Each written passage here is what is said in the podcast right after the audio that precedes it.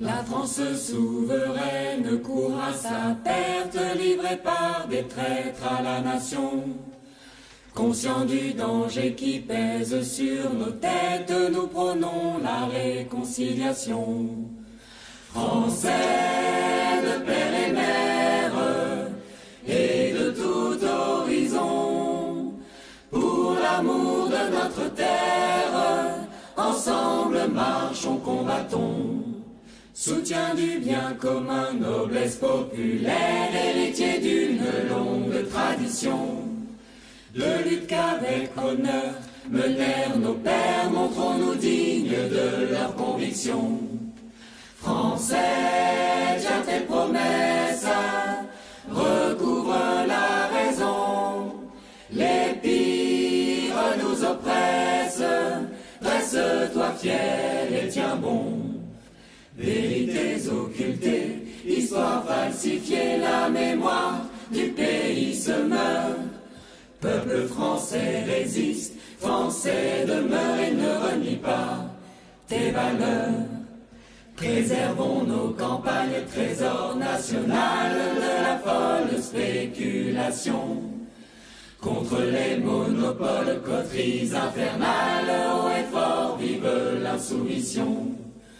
Français, cet appel qui nous prend aux entrailles, exalte notre zèle à remporter les batailles. Gardien de nos repères spirituels et de la libre expression. Jamais nous en faisons le serment solennel, nous ne céderons à la répression. Français, brise tes chaînes et rejoins la légion des braves qui nous mènent vers la libération. Dignité retrouvée, racine réaffirmée, rassemblée, avançons sans peur. Peuple français persiste, français de cœur, reste fidèle à tes couleurs. Pour une France belle et fraternelle, ravivons la flamme du drapeau. Pour que chacun de nous vibre pour elle, unissons-nous en ce chant nouveau. Français par ses frontières, tels des bras aimants, la patrie en bonne mère protège tous ses enfants. La patrie en bonne mère protège tous ses enfants.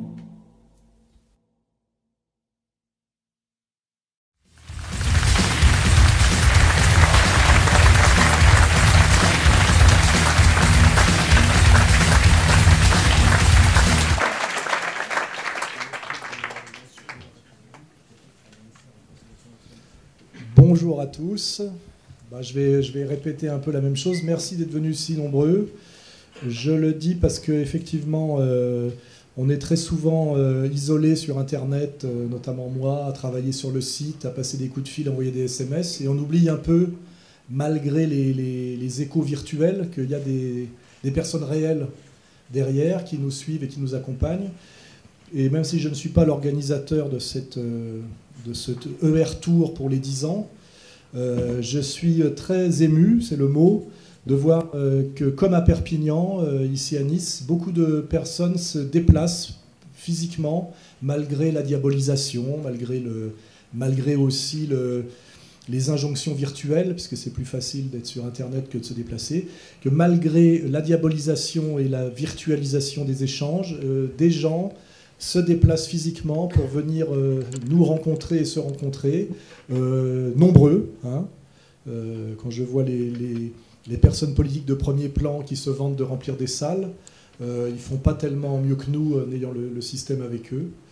Et ce que je constate depuis les, les- dix années passées, c'est que c'est l'évolution euh, très positive des, gens qui, constituent en fait égalité réconciliation. Euh, euh, je vous regarde et je vois qu'il y a de plus en plus d'adultes, donc de gens impliqués dans le monde professionnel, avec un parcours euh, humain et social, alors qu'au début, on avait un public, je dirais, plus post-adolescent d'étudiants, qui me semblait un public plus fragile, plus caractériel, à la fois plus exigeant et moins formé, et qui a une évolution qui est l'évolution inverse de celle souhaitée par Mélenchon d'ailleurs, c'est-à-dire que chez nous, le droit de vote, le passera pas à 16 ans, on espère le, retarder de plus en plus. Et là, je vois qu'il n'y a pratiquement que des adultes qui ont un parcours social, un parcours économique, euh, donc une vraie conscience structurée et qui, nous, qui ne nous lâchent pas, qui nous suivent euh, et qui même nous, suivent, je dirais, de façon de plus en plus sérieuse et, posée. Voilà. Ce qui est, et ça, pour moi, c'est un, indice beaucoup plus important que de faire du chiffre. Hein. Je comparais avec la stratégie d'une certaine époque de quand la LCR est devenue le NPA, avec euh, les Besancenot, dont j'ai eu la peau, je dirais. Hein. Euh, il, m'avait défié, il a perdu. Il, il, s'est retiré du jeu, en fait, où effectivement il faisait du chiffre, c'est-à-dire qu'il faisait rentrer de l'adolescent, du post-adolescent à tout va. Et en fait, ça n'a pas, de, pas de pérennité. Hein. L'adolescent étudiant, euh, euh, milite à gauche ou à droite selon les hasards de, sa, de, ses rencontres pendant la période de ses études. Ça dure trois ans. Après, il a son diplôme et il cherche un boulot de cadre où il rencontre une femme qui lui dit de se calmer et on le perd définitivement, euh, où on le retrouve euh, chez Macron ou chez Fillon. Quoi. Voilà. Et là, je vois qu'on est, on est vraiment dans, dans autre chose avec ER et quelque chose qui me donne confiance pour l'avenir quel qu'il soit, parce qu'on est de plus en plus dans une logique de réseau de solidarité, de réseau de résistance, avec une notion euh, que j'aime beaucoup, qui était celle de mon, un de mes maîtres à penser, euh, Michel Clouscar, qui était le sérieux, qui l'opposait au frivole. On est en fait réellement dans le sérieux, je crois, dans nos analyses, dans, notre organisation, dans nos démarches, et aussi dans les gens, euh, les gens qui sont là, c'est-à-dire vous-même. Donc on a progressé vers le sérieux, ce que je trouve beaucoup plus intéressant que de progresser quantitativement en faisant du racolage ou de la, démagogie. Je ne suis pas très démagogue, comme vous avez pu le remarquer. Je, suis même parfois un peu rugueux, mais je le fais exprès, parce que je préfère qu'on perde quelqu'un avant la bataille que plutôt de le perdre pendant la bataille. Hein. comme ça, je pense qu'on est de plus en plus avec des gens dont on peut être à peu près sûr de, la solidité, de la, stabilité. Donc ça, c'est quelque chose d'important que, je voulais dire. Donc vous remercier d'être là nombreux d'être là physiquement, ce qui est fondamental. Je ne crois qu'à ça. Voilà. Je, ne confonds pas du tout le trollage Facebook avec les, vrais gens. Et j'ai pu constater depuis des années, de, avec mes années de pratique, que ça n'a rien à voir. Hein, et ce qui compte, c'est ça. C'est vous, euh, ici, maintenant. Donc je vous remercie une fois de plus d'être là. Je remercie bien sûr les, les, structures locales d'ER qui permettent que ces événements existent. Et là, je le rappelle aussi, ce sont des engagements très triviaux, très, qui ne sont pas euh, gratifiants, c'est pas de la haute idéologie. Ça consiste à compter le nombre de chaises pour que les gens puissent s'asseoir. Et c'est ça le vrai militantisme, c'est là où on voit l'humilité et l'engagement. Euh, euh, de même que d'ailleurs nos, camarades qui se mettent plus en avant, effectivement, produisent un travail quotidien, parfois rébarbatif, parfois dangereux, on le voit avec Vincent. Et je pense que c'est toute cette addition d'humilité, de, sérieux, d'épaisseur on est de plus en plus avec des gens qui ont une épaisseur.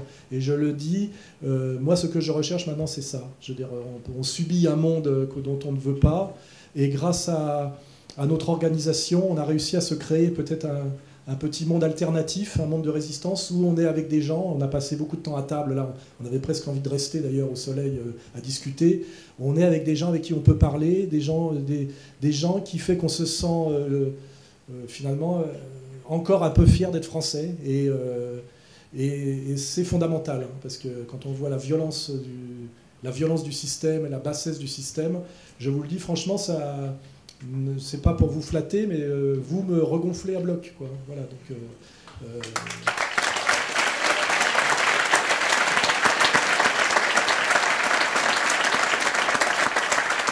et comme je fais ce, ce travail de terrain depuis des années et que je fatigue un peu, c'est vrai qu'aujourd'hui, ma, mission, c'est un peu la transmission, c'est de détecter des talents, de les aider à émerger, de, bien m'entourer, dans le but finalement de moi d'en faire le moins possible. Parce que euh, c'est vrai que je, muse progressivement et, et c'est pour ça que dans cette logique, je suis content de passer la parole à mon camarade Youssef Indy, qui lui comme je le faisais il y a des années, quand j'étais jeune et plein d'allant, à préparer une magnifique conférence entièrement écrite. Alors que moi, vous pouvez le constater, après des années et des années d'estrade, je, compte sur ma, on, dirait ma, mémoire, ma mémoire automatique. En général, ça sort tout seul assez facilement, mais c'est bien qu'il y ait encore des, jeunes qui travaillent. Voilà.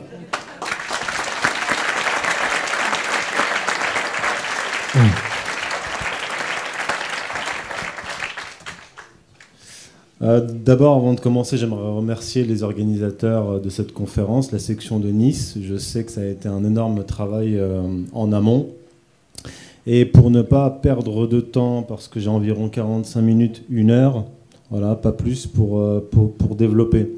Alors, ce que je vais faire, je ne vais pas m'attarder sur les thèses de, mon ouvrage, j'ai déjà eu l'occasion de, de, les présenter lors de plusieurs conférences, mais je vais partir d'un fait historique, plutôt d'un mouvement historique fondateur, pour comprendre la réalité euh, politique actuelle euh, de la France. Ce que, je pense, c'est que l'histoire est fondamentalement religieuse et que le, politique, l'économique ne sont à mon sens que, la surface des choses.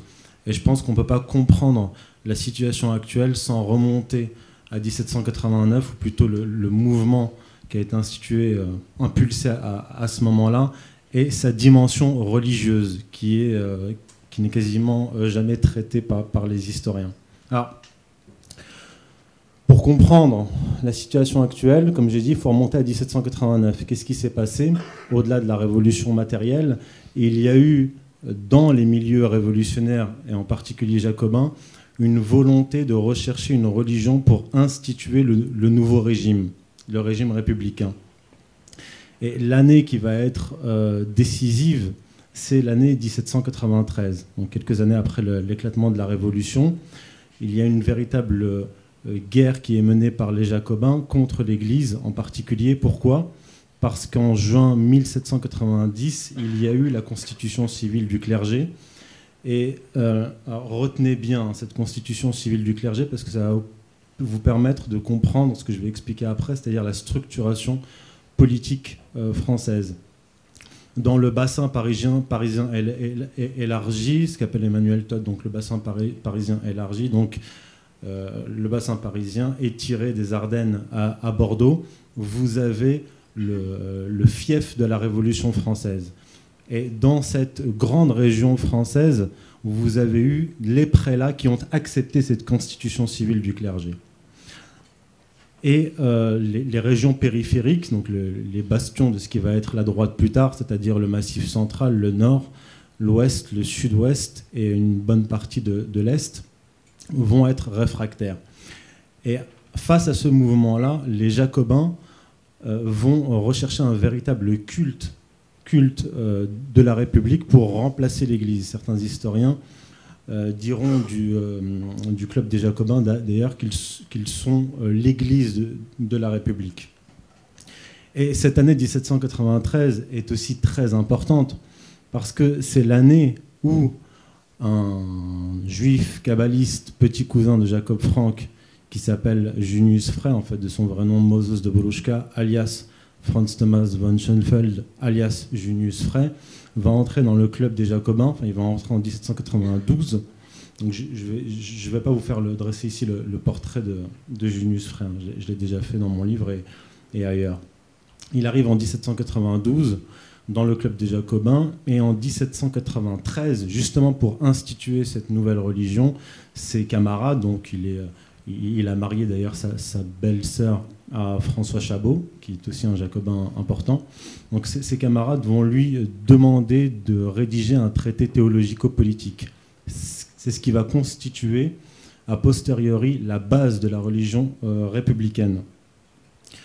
Cette religion républicaine est en fait une sorte de vaste syncrétisme qui va faire fusionner, et en fait Junius Frey va être la personnalisation de, cette synthèse, la Kabbale chrétienne, qui est d'origine euh, juive, donc ce sont des kabbalistes juifs dont je parle, qui au Moyen Âge se convertissent au, christianisme pour y faire pénétrer les concepts kabbalistiques, la Kabbale franquiste, qui est une Kabbale euh, nihiliste, et la Kabbale euh, lourianique. La Kabbale lourianique a cette idée fondamentale qui va influer pas seulement sur l'histoire de la France, mais l'histoire du, monde occidental et même au-delà, même la Russie. C'est ce que j'appelle un messianisme actif. En fait, Isaac Luria, au XVIe siècle, va, qui est un grand kabbaliste, va expliquer qu'en fait, le, peuple juif n'est pas seulement euh, le centre de l'histoire. Il va expliquer, à la suite des kabbalistes espagnols qui vont euh, lancer en fait ce mouvement messianique actif que Isaac Luria va aggraver, il va expliquer que le centre de l'histoire, le, le moteur de l'histoire, le principal, le seul et unique moteur de l'histoire, c'est le peuple juif. Et en fait, leur rôle historique, c'est d'amener les temps messianiques, c'est-à-dire la, la, rédemption par une réparation cosmique intégrale qu'on appelle le tikkun, olam. Mais ce qui va se passer avec le sabbato-franquisme, en particulier le franquisme, après sa fusion opérée avec la Révolution française via notamment Junius Frey, c'est une universalisation de ce rôle messianique, c'est-à-dire que ce n'est plus le peuple juif qui est le moteur de l'histoire, mais ce sont, là dans le, dans, le cas de l'histoire républicaine, ce sont les républicains, donc les futurs citoyens républicains, les élèves éduqués par les hussards, euh, les hussards noirs, donc les, professeurs d'école. Vous avez la même euh, architecture, on va dire, la même structure messianique qu'on va retrouver dans le socialisme. J'ai un sous-chapitre qui s'appelle la mystique du socialisme. Dans la mystique républicaine, vous avez vraiment un parallèle avec le socialisme, puisque beaucoup de républicains sont des socialistes. Alors à partir de, Junius Frey, on va avoir cette idée fondamentale, c'est que,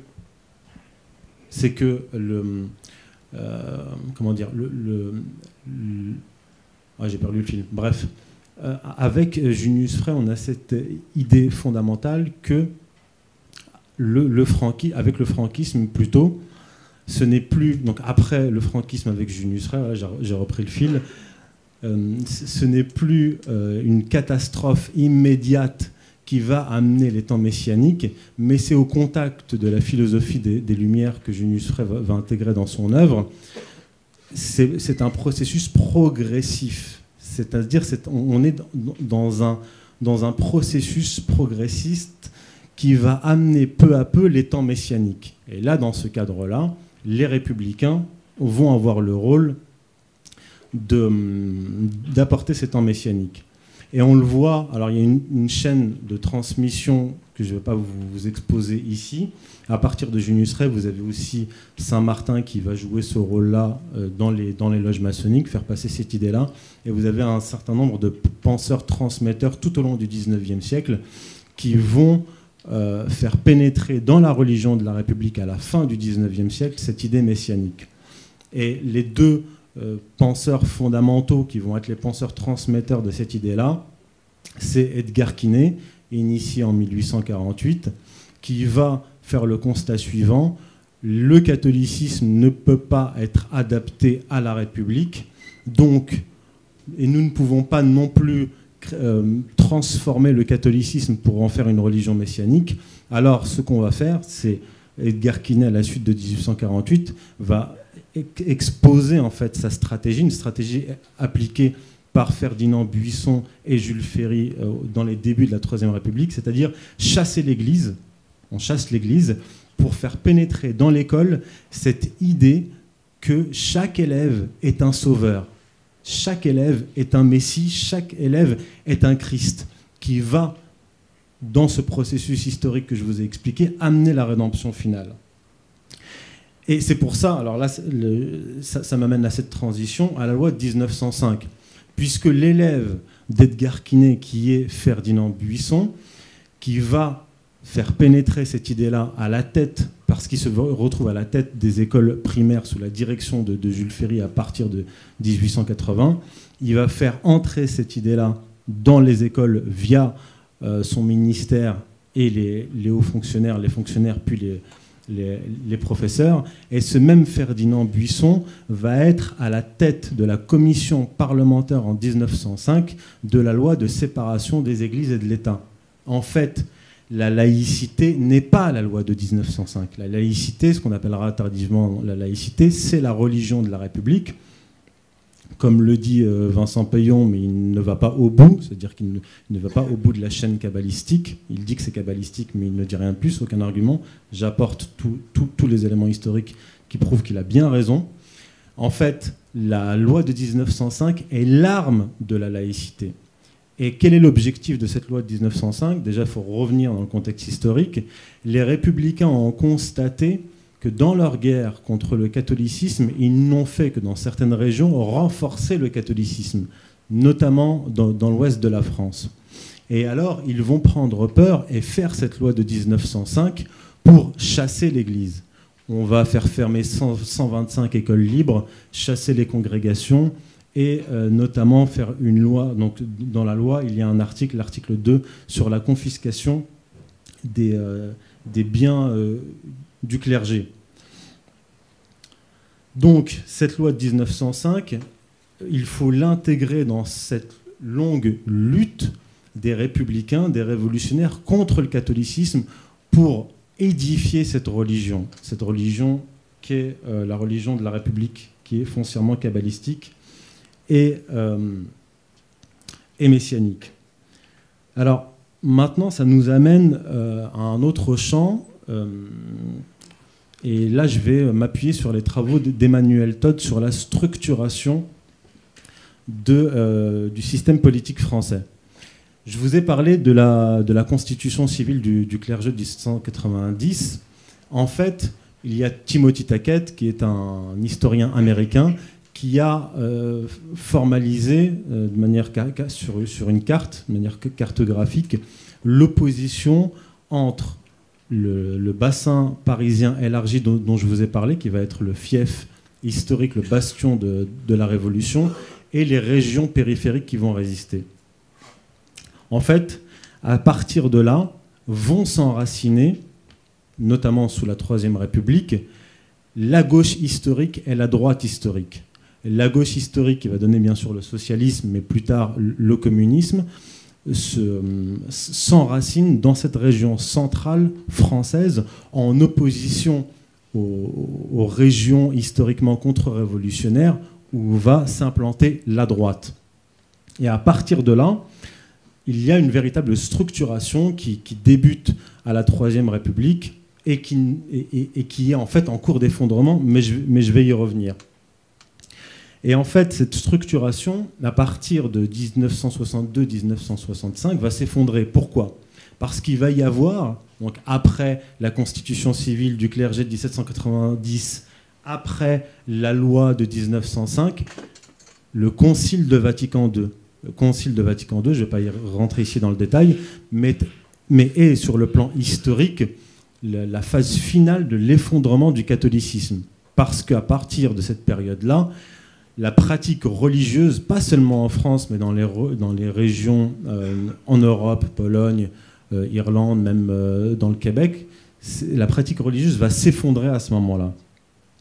Et ça va provoquer un véritable dérèglement de la structuration polarisée de la politique française. Pourquoi? Parce qu'avec l'effondrement de la pratique religieuse à la suite de, Vatican II, vous, allez avoir à partir des années 70 une sorte de fusion de la gauche et de la droite. Pourquoi? Les régions socialistes et communistes existaient, comme l'explique Todd, euh, n'existaient qu'arc-boutés contre le catholicisme résiduel, qui va s'incarner dans la droite. Lorsque le catholicisme s'effondre, la droite va s'effondrer et donc ce sur quoi le socialisme et le communisme s'appuyaient, disparaissant, le communisme et le socialisme vont eux aussi s'effondrer. Et on va voir ça à partir des années 1980. C'est à partir du début des années 1980 que le Parti communiste commence à chuter, que sur le plan idéologique, déjà précédemment dans les années 70, la gauche et la droite commencent à fusionner sur le plan idéologique, c'est-à-dire que vous allez avoir en fait deux partis, euh, donc le Parti socialiste majoritaire et euh, les, partis de droite successifs, qui vont, qui, vont tous les deux être issus d'une certaine manière euh, de la philosophie des Lumières, du, libéralisme, puis libéralisme économique, libéralisme sociétal. Donc tout ça se déstructure et donc le Parti communiste s'effondre et on, commence à voir cette disparition par, par phase de cette structuration politique. Et c'est là que je vais proposer une interprétation historique du rôle du Front National dans cette, décomposition. Le Front National commence à monter en puissance progressivement dans les années 80. Il y a une sorte d'effet de, vase communicant avec le parti, euh, avec le parti communiste. Et plus, en fait, la décomposition politique qui fait suite à la décomposition idéologique s'accélère, plus le Front National va commencer à se renforcer. Et lorsqu'on se penche sur les différentes études qui ont été faites sur, lors, des, lors des élections, ce que l'on voit, c'est que le Front National est une sorte de, va réussir à agréger les, éléments sociologiques de la décomposition de l'électorat de la gauche et de la droite. D'ailleurs, certains ont relevé que lorsque euh, Jean-Marie Le Pen était absent de certaines élections, l'électorat du Front National était très éparpillé. Vous voyez? Donc en fait, le Front National est un indicateur de la décomposition du système politique français. Et le fait notable de, ces dernières années, et c'est ce qu'a euh, euh, euh, exposé Todd dans son dernier ouvrage paru en 2015, mais ça a échappé aux lecteurs, puisqu'ils sont attachés qu'à ces thèses un peu étranges, notamment sur le catholicisme zombie. Ce qui explique, c'est que ah en fait, ce qu'il explique, c'est très intéressant parce que, comment dire, le, Front National sur le plan cartographique, hein. je ne parle pas des, catégories socioprofessionnelles, mais son bastion, c'était une partie de l'Est de la France avec une forte population immigrée. Or, le fait notable depuis 2005 environ, donc depuis 10-12 ans, c'est que le Front, le Front National, son bastion, a commencé à dériver vers le centre historique de la Révolution française alors que le Parti socialiste et Jean-Luc Mélenchon en, 2012 ont fait le plus gros, euh, le plus gros de leur électorat, se situe dans les, zones qu'on appelle les zones périphériques qui sont inégalitaires. Donc il y a eu un renversement total.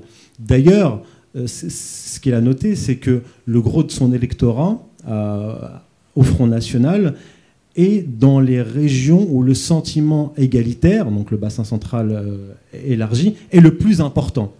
Et dans les régions inégalitaires euh, périphériques, il fait ses scores les moins importants, contrairement à Jean-Luc Mélenchon. C'est ce qui est vraiment très intéressant. Donc, ce qu'on pourrait, l'hypothèse qu'on peut émettre, c'est de dire une victoire éventuelle du Front National à cette élection-là ou, à la prochaine, s'il y en a une, si la, démocratie n'est pas totalement abolie, signifierait l'implosion du système, puisqu'il devient, comment dire, euh, comme je l'ai dit, monopode et bicéphale, c'est-à-dire qu'il y a un seul parti avec deux têtes, mais euh, structurellement, il n'est appuyé que sur une seule idéologie. Et euh, comme l'a très bien expliqué Simone Veil, la philosophe, euh, ce jeu des partis commence après la Révolution française, lorsqu'éclate la terreur, et même euh, dans la période précédente, lorsque les Girondins et les Jacobins vont, s'opposer. C'est la période historique qui va structurer l'opposition des partis.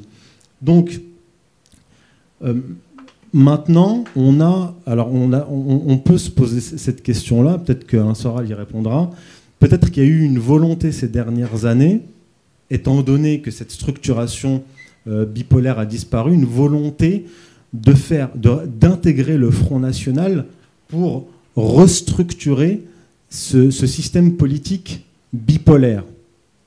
Et je, pense, alors je pense que les, euh, les individus comme Collard, etc., ont peut-être été envoyés au Front National pour jouer ce rôle-là, pour l'intégrer.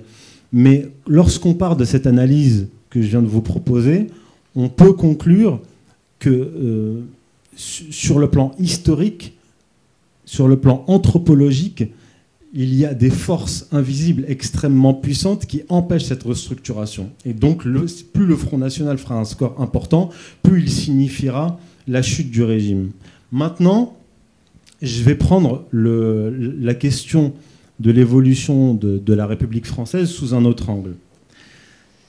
Sans revenir jusqu'en 1789, lorsqu'on fait un retour en arrière au début, à l'établissement de, la, de la Troisième République, donc en 1770, contrairement à ce que l'on croit, les débuts de la, Troisième République ont été très difficiles, puisqu'ils sont le résultat d'une guerre acharnée contre euh, la monarchie qui a été abolie et le catholicisme. Je vais vous donner un exemple. La Troisième République est instituée en 1870. En février 1871, il y a un vote des Français qui, élisent une majorité de monarchistes à la Chambre. Et ce n'est que plusieurs années plus tard donc à partir de l'élection de 1876 puis 1879 avec l'élection présidentielle, que, les républicains vont avoir une, majorité dans un régime qu'ils ont fondé eux-mêmes. Et d'ailleurs, certains analystes diront à ce sujet-là que c'était un véritable euh, miracle politique. Donc il y a certainement eu des, euh, traficotages. En plus de cela, dès, ses débuts, la, la République a accouché enfin, je pense que c'est consubstantiel à la République, une, corruption à la tête de l'État qui était extrêmement importante. Si on prend l'exemple de Jules Grévy, qui a été président sous la Troisième République de 1879 à 1887, Jules Grévy s'est enrichi euh, considérablement. Il a véritablement créé un clan, le clan Grévy, avec son frère, son, euh, son frère, son, cadet, le puiné, euh, le beau-fils, etc. Ils ont véritablement pris en otage le, régime et se sont énormément enrichis. Mais il n'y a pas eu que ça. Les éléments que je vais vous apporter vont vous permettre de comprendre aussi la situation actuelle. Il y a eu, alors là je, lis mes notes hein, pour ne pas faire, euh, pas faire d'écart, je pars sous le contrôle de Damien Viguier. Il y a eu un énorme scandale entre 1889 et 1892, c'est celui de la Société du percement du canal du Panama. Et il y a eu un énorme scandale financier, je vais vous éviter les détails, qui a impliqué un certain Jacob Adolphe Reinach, ou Reinach, qui lance une campagne pour encourager le financement de, euh, de, ce projet avec la complicité d'hommes politiques de la Troisième République. Ça se finit extrêmement mal puisque en, 1889, la société dépose le bilan et, ça se conclut par la ruine de 85 000 souscripteurs. Il y a eu aussi des faillites en chaîne, la faillite du comptoir d'escompte de Paris, des cuivres, etc. Et c'est à ce moment-là en fait, qu'il y a euh, la création, juste après, euh, la création des ligues, c'est ce qu'on va appeler les, ligues antisémites, qui sont des ligues nationalistes, monarchistes, catholiques, qui vont déclencher d'ailleurs des émeutes euh, donc dans plus de 50 villes françaises, aussi en Algérie entre 1897 et 1898, qui étaient des émeutes clairement, clairement antisémites mais qui n'ont pas provoqué euh, beaucoup de morts. Je crois que ça se compte sur, sur, les doigts d'une main, mais c'était très significatif. Et en fait, ça a été euh, une réponse à ces scandales financiers, puisque c'est la grande époque de, Drummond. Et d'ailleurs, ce scandale de, dont, je vous, ai parlé, c'est aussi Drummond qui a mené une enquête et qui a écrit, euh, écrit là-dessus. et, ça a, développé des vagues d'antisémitisme qui sont d'ailleurs récurrentes dans l'histoire, pas seulement de l'Europe. Et ce qu'elles veulent faire, les ligues à ce moment-là, c'est qu'elles veulent, donc en opposition à la République, bien sûr à la Révolution, elles vont tenter de redéfinir l'identité française, puisque la République est considérée depuis 1889, depuis les débuts, comme un corps étranger. Et lorsqu'ils vont, euh, dire, établir euh, cette, identité, ils vont poser comme socle le catholicisme, bien sûr, et désigner les adversaires, les ennemis et ceux que l'on doit exclure de cette identité française, puisque lorsque vous définissez une identité, vous tracez les contours, il y a on, inclut et donc nécessairement on exclut. Et alors ils excluent qui? Ils excluent tous ceux qui soutiennent la République, et la laïcisation de la France, dont je vous ai parlé, qui va culminer avec la loi de 1905, à savoir donc les juifs, les francs-maçons et les protestants. Alors, moi, je ne vais pas vous citer, j'ai deux citations de personnalités irréprochables. Je ne vais pas vous citer Drummond ou Maurras. Je vais vous citer Anna Klotz, qui était un révolutionnaire d'origine prussienne, mais un révolutionnaire français. Et ensuite, je, vais vous citer Bernard Lazare, qui parle. Exactement. Euh, l'antisémitisme, son histoire et ses causes. Préfacé par Alain Soral. Alors, Anna Klotz est députée de l'Oise à la Convention, donc c'est un euh, révolutionnaire euh, assez important. D'ailleurs, suspecté par Robespierre d'être un, traître et un agent de l'étranger. Donc il écrit en 1792 dans son livre qui s'appelle La République universelle, à la, aux pages 186 et 187 par rapport à l'implication des Juifs dans la Révolution française. C'est pas Drummond ou Maurras qui parle. Nous, les révolutionnaires, trouverons encore de puissants auxiliaires de fervents apôtres dans les tribus judaïques qui regardent la France comme une seconde Palestine. Nos concitoyens circoncis nous bénissent dans toutes les synagogues de la captivité le juif, avili dans le reste du monde, est devenu citoyen français, citoyen du monde par nos décrets philosophiques. C'était en 1791 par la Convention, qui sont devenus, qui ont été émancipés. Cette fraternisation alarme beaucoup les princes allemands, d'autant plus que la guerre ne saura ni commencer ni durer en Allemagne sans l'activité, l'intelligence, l'économie et le numéraire des juifs. Les magasins, les munitions de toute espèce sont fournis par les capitalistes hébreux et, et tous les agents subalternes de l'approvisionnement militaire sont de la même nation. Il ne faudra que s'entendre avec nos frères les rabbins pour produire des effets étonnants, miraculeux. J'ai reçu à cet égard des réponses infiniment satisfaisantes de mes commettants du Nord. La cause des tyrans est tellement désespérée que les aliments les plus sains se changent pour eux en poisons subtils. On accusa les Juifs dans les siècles de ténèbres d'empoisonner les sources ou les puits. Et voici que dans notre siècle lumineux, les Juifs, en fournissant viande pure, aideront l'humanité à exterminer la tyrannie. Donc là, c'est par rapport à l'influence. Euh, moi, je vous ai parlé de, l'influence idéologique de la Kabbale, notamment via Junius Frey. Là, il s'agit de l'implication matérielle de certains juifs dans la, dans la, Révolution française dès ses débuts. Maintenant, pour ce qui est de la Révolution de 1848, Bernard Lazare écrit donc en 1894 donc son fameux livre, donc à la page 119, donc aux éditions Contre-Culture euh, en 2012, en 2012, donc il dit par rapport à la Révolution de 1848, de nouveau, les Juifs durent leur indépendance à l'esprit révolutionnaire qui, une fois encore, vint de France. Nous verrons du reste qu'ils ne furent pas étrangers à ce grand mouvement qui agita toute l'Europe. En certains pays, notamment en Allemagne, ils aidèrent à le préparer et ils furent les défenseurs de la liberté. Ils furent aussi parmi les premiers à en bénéficier, car on peut dire qu'après 1848, l'antijudaïsme légal est fini en Occident. Europe de l'Ouest, hein, bien sûr. Peu à peu, les dernières entraves temporelles des papes non, euh, peu, à peu, les dernières entraves tombent et les dernières restrictions sont abolies. En 1870, la chute du pouvoir temporel des papes fit disparaître le dernier ghetto occidental et les juifs purent être des citoyens même dans la ville de Saint-Pierre. Fin de citation.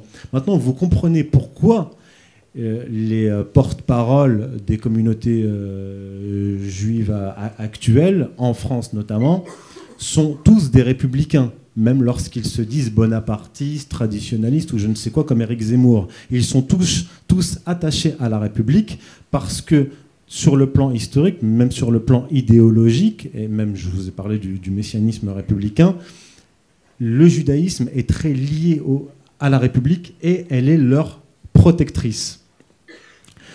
Et lorsqu'on euh, euh, fait un bond dans le temps, donc à la, veille de l'effondrement de la Troisième République, donc dans, les années 30, on retrouve à peu près le même phénomène, le, le même contexte, c'est-à-dire une, délégitimation du, pouvoir, bien plus importante d'ailleurs dans les années 30 que dans les années 1890, une élite politique corrompue, des scandales financiers et aussi une crise identitaire. Lorsque vous faites le parallèle aussi avec la période que nous vivons, c'est absolument frappant, puisque euh, la, fin des années 30 se, donc, culmine avec la fin de la Troisième République suite à la débâcle. À la fin des années 30, on est à 10 ans d'une crise économique et financière. Aujourd'hui, on est en 2017, on est à 8-9 ans d'une crise économique et, financière. On est dans un contexte de perte de repères euh, identitaires en France comme dans les années 30. On est face à un pouvoir qui vacille, on est face à une délégitimation euh, du pouvoir, face à des élites politiques corrompues et des scandales qui éclatent. Et là, je vais vous euh, parler d'un autre scandale qui éclate dans les années 30, vraiment le même que celui, quasiment le même que celui du canal du, Panama. C'est en janvier 1934, le fameux scandale qui implique Serge Alexandre Stavisky. C'est un banquier juif qui est un escroc et qui, avec la, complicité d'hommes politiques de la Troisième République finissante, a organisé une énorme fraude qui lui a permis d'ailleurs d'empocher 200 millions de francs. À la suite de cet énorme scandale, donc en janvier 1934, donc Charles Maurras en pointe, l'action française va dire voilà, on, vous l'explique depuis, euh, depuis le début du XXe euh, siècle. Cette élite politique est corrompue, la République ne peut produire que de la corruption, et d'ailleurs, regardez, euh, ils sont tous liés à des, euh, des, escrocs qui sont de confession juive. Bref, on connaît, on, connaît tout cela. Il y a des, euh, des, manifestations en cascade à partir de fin janvier qui culminent le 6 février 1934 par une, une émeute extrêmement violente qui, qui, qui est en, comment dire, qui est à deux doigts de faire tomber le régime républicain. Donc le, régime républicain, en 1934, était déjà prêt à tomber. La débâcle n'a été que l'événement qui, va euh, de manière, euh, le, faire effondrer ultimement. Et lorsqu'on se penche sur cette période historique-là, et notre période actuelle, on voit exactement euh, comment dire, les, mêmes, les mêmes symptômes d'un régime qui est finissant. D'ailleurs, la révolution nationale qui va venir après la débâcle, parce que le Front populaire va voter les pleins pouvoirs au maréchal Pétain, le maréchal Pétain va faire une révolution nationale qui n'est en fait qu'une réponse, la réponse à la crise identitaire que vivent les Français dans les années 30, puisqu'ils ont été étourdis euh, par des, plusieurs décennies, depuis euh, euh, sept décennies, ils ont été étourdis par cette République qui leur a fait perdre leurs repères. Parce que la structuration euh, mentale, psychologique, même anthropologique des Français était la suivante, l'organisation organique d'un régime avec d'un côté la monarchie et l'Église et qui ont fonctionné pendant plus de mille ans. Maintenant, si on va faire une interprétation euh, historique sur, sur la situation actuelle, les penseurs, les idéologues comme Finkielkraut, Zemmour, etc., sont bien conscients de cette histoire-là. Parce que, comme dans les années 30 et à la fin des années 1890, il y a eu, en même temps qu'une remise en question du régime républicain, euh, comment, une désignation en tant qu'ennemi des juifs. Et ça, euh, les, juifs, même, les rabbins, en sont très conscients, parce que dans leur vision mystique de la France, la France est la meilleure alliée et la pire ennemie, en fonction du régime qui est à sa tête. Craignant cela, on peut se dire, alors je ne sais pas si c'est euh, comment dire prémédité, mais en tout cas, L'on sait de toute manière, lorsqu'on lit par exemple les ouvrages de Der Verissen qui l'a démontré de manière formelle, ce sont les élites juives à partir des années 70 qui vont organiser l'immigration de masse en France. Que ça soit, euh, euh, comment dire, il y a eu des raisons bien sûr économiques pour cela, mais que ça soit prémédité ou pas, ce qu'on a vu, c'est que ces élites-là se sont servies et se servent aujourd'hui des masses d'immigrés comme boucliers entre la population française, qui vit des crises chroniques d'identité Et comme le dit Karl Schmitt, dans certaines conditions, il faut désigner l'ennemi politique. C'est d'ailleurs pour ça que Eric Zemmour cite Karl Schmitt, parce qu'il dit qu'il faut désigner l'ennemi, et là en l'occurrence l'ennemi c'est l'islam, pour ne pas désigner l'ennemi historique des Français, en tout cas dans la période euh, républicaine. Et alors, ils vont utiliser, à mon sens, c'est ce qu'on voit aujourd'hui, les immigrés et les musulmans comme boucliers pour les protéger des Français. Et on va construire, selon le modèle d'ailleurs de Karl Schmitt, une identité française en protégeant la République parce qu'elle est, elle est la garante depuis 1791 des droits et de la prospérité des Juifs en France. Donc une identité, on va tracer les contours de cette identité avec les Français de souche catholique et les Juifs, et désigner comme ennemis politiques les musulmans. Et ça, c'est le rôle, par exemple, d'Éric Zemmour. Son rôle, c'est de, je l'ai déjà expliqué euh, lors d'une conférence d'ailleurs à Nice, c'est de neutraliser non seulement les Français catholiques, mais les Français de souche identitaires qui, de toute manière, d'une manière ou d'une autre, avec la déstabilisation du régime politique, vont, par réflexe identitaire, avoir besoin de désigner un ennemi. Et de manière symétrique, on a des juifs de gauche comme, euh, comme Attali qui vont être chargés, eux, donc Askolovitch et Viv Plenel, qui est euh, juif par son mariage en fait, vont neutraliser les musulmans devant lesquels ils, vont se présenter comme leurs alliés. D'ailleurs, il le dit, Jacques Attali, il dit que nous, les élites juives, nous devons euh, chapeauter la bourgeoisie euh, musulmane montante. Et ça, c'est une véritable stratégie de neutralisation. On va neutraliser les catholiques, neutraliser les, musulmans et les envoyer les uns contre les autres. Et en fait, c'est à l'échelle française ce que j'expliquais déjà à l'échelle internationale dans mon premier ouvrage par rapport à cette stratégie du choc des civilisations, qui est en fait une stratégie messianique qui vise à envoyer les, blocs continentaux civilisationnels les uns contre les autres. Ça d'ailleurs, cette crainte-là, cette crainte sur le plan international qui va se traduire au plan national. C'est pour ça que très récemment, Alain Finkielkraut va dire le problème chez Marine Le Pen, ce n'est pas son pétainisme, c'est son poutinisme. Parce qu'ils ont peur de voir cette alliance chrétienne et musulmane, donc euh, l'axe Paris, qui n'existe pas encore, hein, mais l'axe qui pourrait advenir euh, dans l'avenir, à l'avenir, l'axe Paris, Moscou, Damas, Téhéran, ils ont peur de le voir se traduire à l'échelle nationale.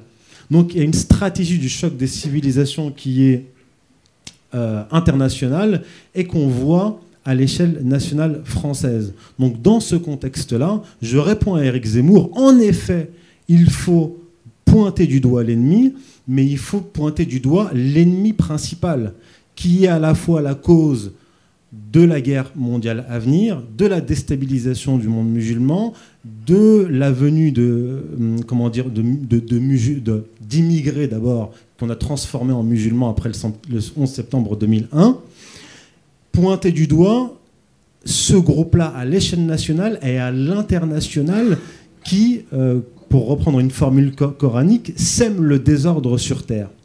Donc voilà ce qu'ils craignent. C'est pour ça qu'ils craignent cette alliance-là à l'échelle nationale et à l'échelle internationale. Donc dans le cadre d'une déstabilisation, euh, plutôt d'un effondrement du prochain peut-être de la République, d'une déstabilisation du monde et d'une tentative de nous envoyer dans une guerre mondiale, la solution, c'est l'alliance stratégique à l'échelle nationale française pour établir cette alliance stratégique à l'échelle internationale. Je vous remercie.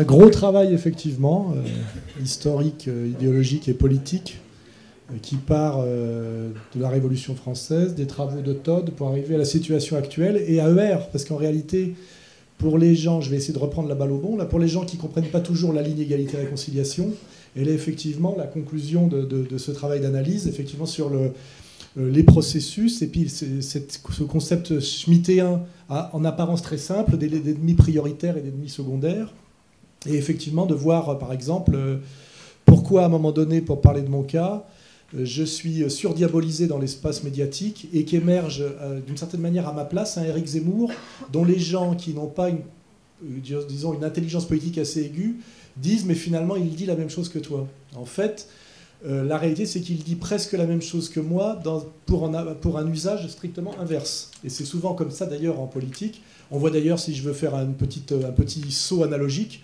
euh, Jean-Luc Mélenchon dit, presque exactement la même chose que Marine Le Pen aujourd'hui pour euh, un but strictement inverse. Vous voyez, on est toujours dans cette idée qu'il faut bien comprendre en politique, c'est que le pire ennemi est souvent celui qui est juste à côté et, et le la, comment dirais-je, la, plus grande euh, roublardise euh, politique est dans le presque pareil. Hein, voilà. Donc ça, c'est euh, une petite, une petite remarque.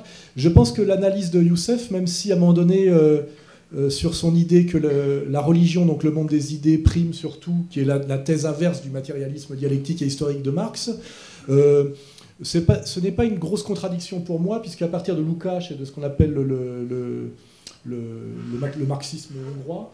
Euh, on retourne, on repasse, on va dire, d'un matérialisme euh, strict à, de la dialectique hegelienne, hein, dans l'histoire des consciences de classe notamment. C'est le gros travail de Lukács. C'est pour les gens qui viendraient de la gauche sérieuse.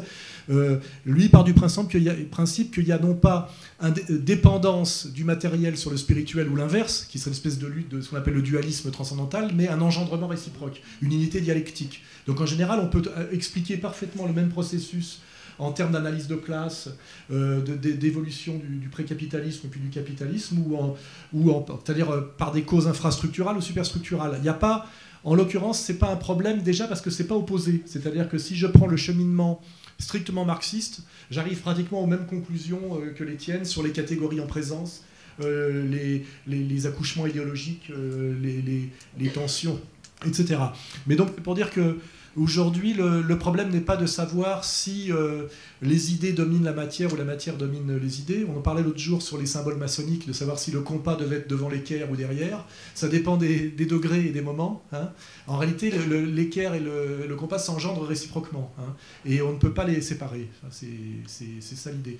Donc, euh, euh, cette, cette, vision plus spiritualiste des choses est intéressante parce que euh, moi qui viens du, marxisme au départ, j'arrive aujourd'hui, et déjà depuis d'ailleurs dix ans, exactement aux mêmes conclusions sur euh, la situation de la France et du monde, et surtout quels sont les ennemis prioritaires, les ennemis secondaires, quels sont les, qu'est-ce qui est causal dans tout ça, c'est-à-dire quelle est la cause de la crise. Et si je veux parler par exemple de ma relation avec Eric Zemmour, parce que j'ai l'avantage par rapport à toi, c'est que je le connais bien et qu'on a, on a longuement échangé. On échange moins maintenant, mais on a échangé pendant des années par des, des mails et des, retours de mails. Et d'ailleurs, le bouquin que j'avais fait avec Nolo, je l'avais fait avec Nolo parce que Zemmour avait peur de le faire avec moi. Parce qu'en réalité, la question à laquelle il est incapable de répondre, c'est tu nous parles de la crise mondiale et tu, ne parles jamais de la crise financière et notamment de, la, de la, du capitalisme financier et de Wall Street qui est une cause très très, très importante et à laquelle il, est, il refuse de remonter. Hein. Il ne veut jamais euh, articuler, parce que c'est là qu'est le, le, noyau de son, euh, de la, de, la, cause principale qui amène les causes secondaires, et surtout de sa malhonnêteté, hein, je crois. De, ou de, et c'est là qu'on voit que ce n'est pas... C'est un diseur de vérité partielle, non pas un diseur de vérité pure euh, ou totale, et qu'il est en mission, et qu'il est il, a conscience aussi qu'il est en mission et euh, que s'il allait plus loin dans une, analyse, c'est-à-dire on voit bien que c'est sa tentation quelque part, c'est que s'il allait plus loin dans une analyse, il, se mettrait lui-même en danger. Car en réalité, euh, c'est comme dans la mafia. La mafia vous soutient si vous soutenez la mafia. Si d'un seul coup vous poussez votre discours critique trop loin, vous rencontrez vous-même des ennuis.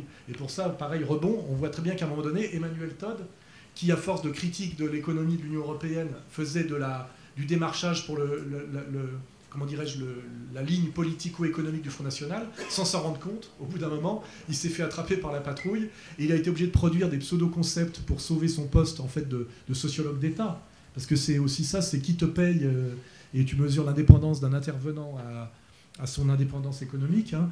C'est à un moment donné, Todd a été obligé de sortir le hollandisme révolutionnaire, qui était euh, quelque chose qui lui a coûté très cher en termes de crédibilité, parce qu'on on en est aujourd'hui. Et puis après, un concept plus tordu qu'on peut expliquer par ton travail, mais que les gens n'ont pas compris, qui est l'idée du catholicisme zombie.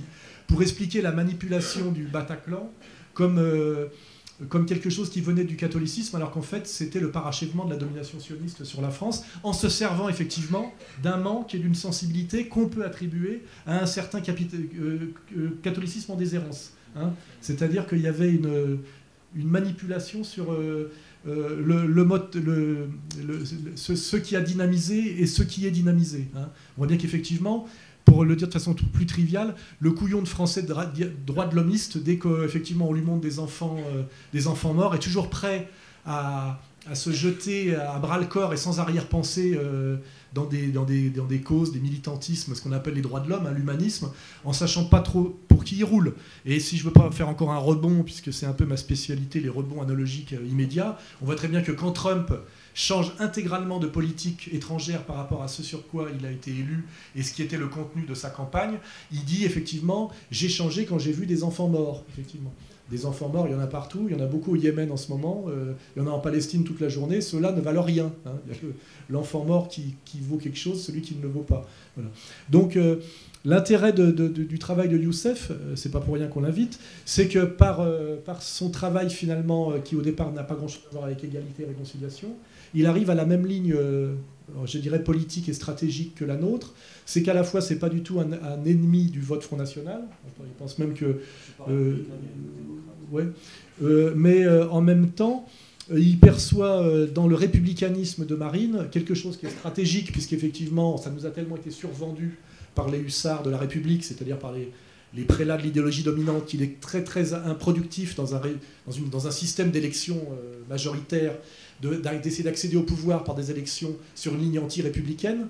Donc on peut comprendre, à la limite, derrière le républicanisme de Marine Le Pen, à la fois la stratégie je dirais, quantitative, typiquement Philippot, c'est-à-dire que ça marche électoralement, mais en même temps on en perçoit toute l'ambiguïté et toutes les limites euh, idéologiques, puisqu'effectivement, le républicanisme, comme on le comprend bien, c'est, euh, je le dis par, euh, comment dirais-je, une, une, phrase assez lapidaire, la République, c'est la loge, et la loge, c'est la synagogue. Hein. c'est c'est absolument euh, euh, démontré, absolument vérifié. Notre ami Stéphane Blais a donné plusieurs années de sa vie à la maçonnerie pour le vérifier quand il a atteint un certain degré. Et donc on se dit, finalement, Marine Le Pen, en défendant la République, est dans le camp de ses, de ses ennemis. Mais comme je l'ai dit au début, parfois le presque pareil est la stratégie de victoire dans un système qui est justement un, un système qui n'est pas un système de vérité, mais un système d'opinion. Parce que si on prend une courbe de Gauss, euh, la majorité des gens, en général, ne disent pas la vérité, par définition. Les, vérités sont toujours sur les, bords du chapeau de la courbe de Gauss. Ce sont des, avant-gardes ou des élites. Elles sont forcément euh, minoritaires.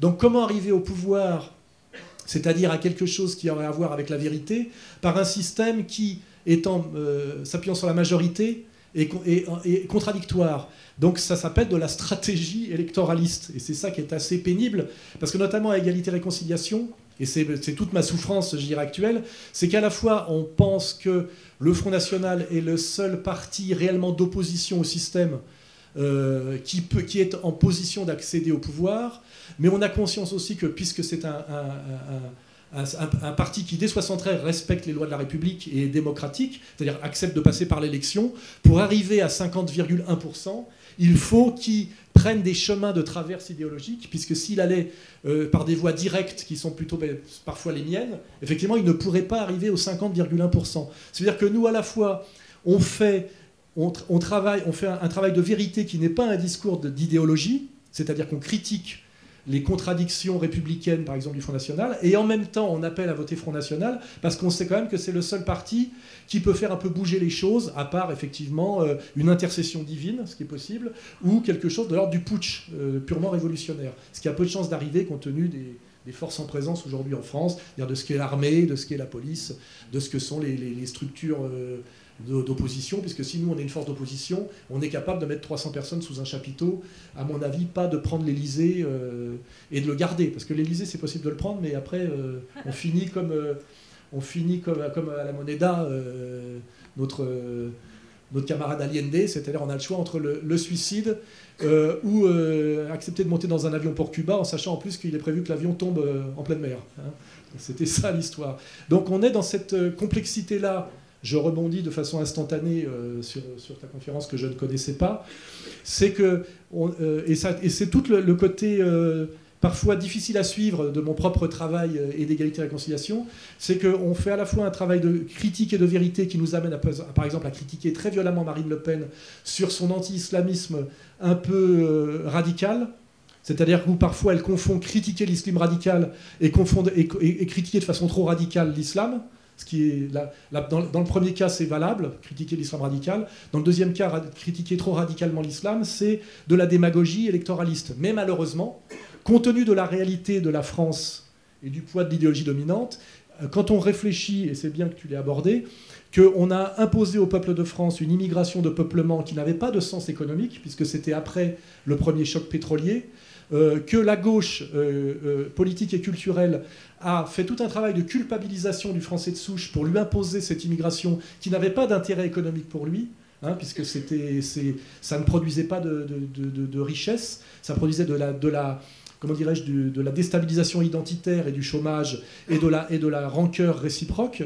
Il faut bien comprendre aujourd'hui qu'il y a, à cause de nos manipulateurs, parce que Zemmour est en, début de chaîne et en fin de chaîne, hein, c'est-à-dire que ceux aujourd'hui qui montrent le problème euh, musulman, on va dire islamique, parce qu'il y a un problème islamique, ce sont ceux qui l'ont créé. C'est ça, toute l'immoralité de cette chose. C'est pour ça que moi je suis très hostile aux anti-islamistes radicaux, et en même temps j'appelle à voter Front National, bien que Marine Le Pen fasse euh, finalement pour séduire un électorat profondément déculturé, est obligée de mettre plus en avant euh, sa mise en, comment dirais-je, en, sympathie avec la colère sourde des Français qui ont été humiliés et interdits de se plaindre et interdits d'existence identitaire, traités comme une minorité alors qu'ils étaient la majorité. Hein, elle surfe là-dessus parce que euh, c'est tellement euh, rentable et tellement facile que presque elle met plus ça en, avant que sa ligne économique ou, question d'ailleurs qu'elle maîtrise moins bien, mais surtout auquel les Français ne comprennent rien, puisque les gens qui nous parlent d'économie sont des prix Nobel d'économie, qui en général sont soit des menteurs, soit des incompétents, puisque l'économie n'est pas une science, hein, c'est une idéologie déguisée.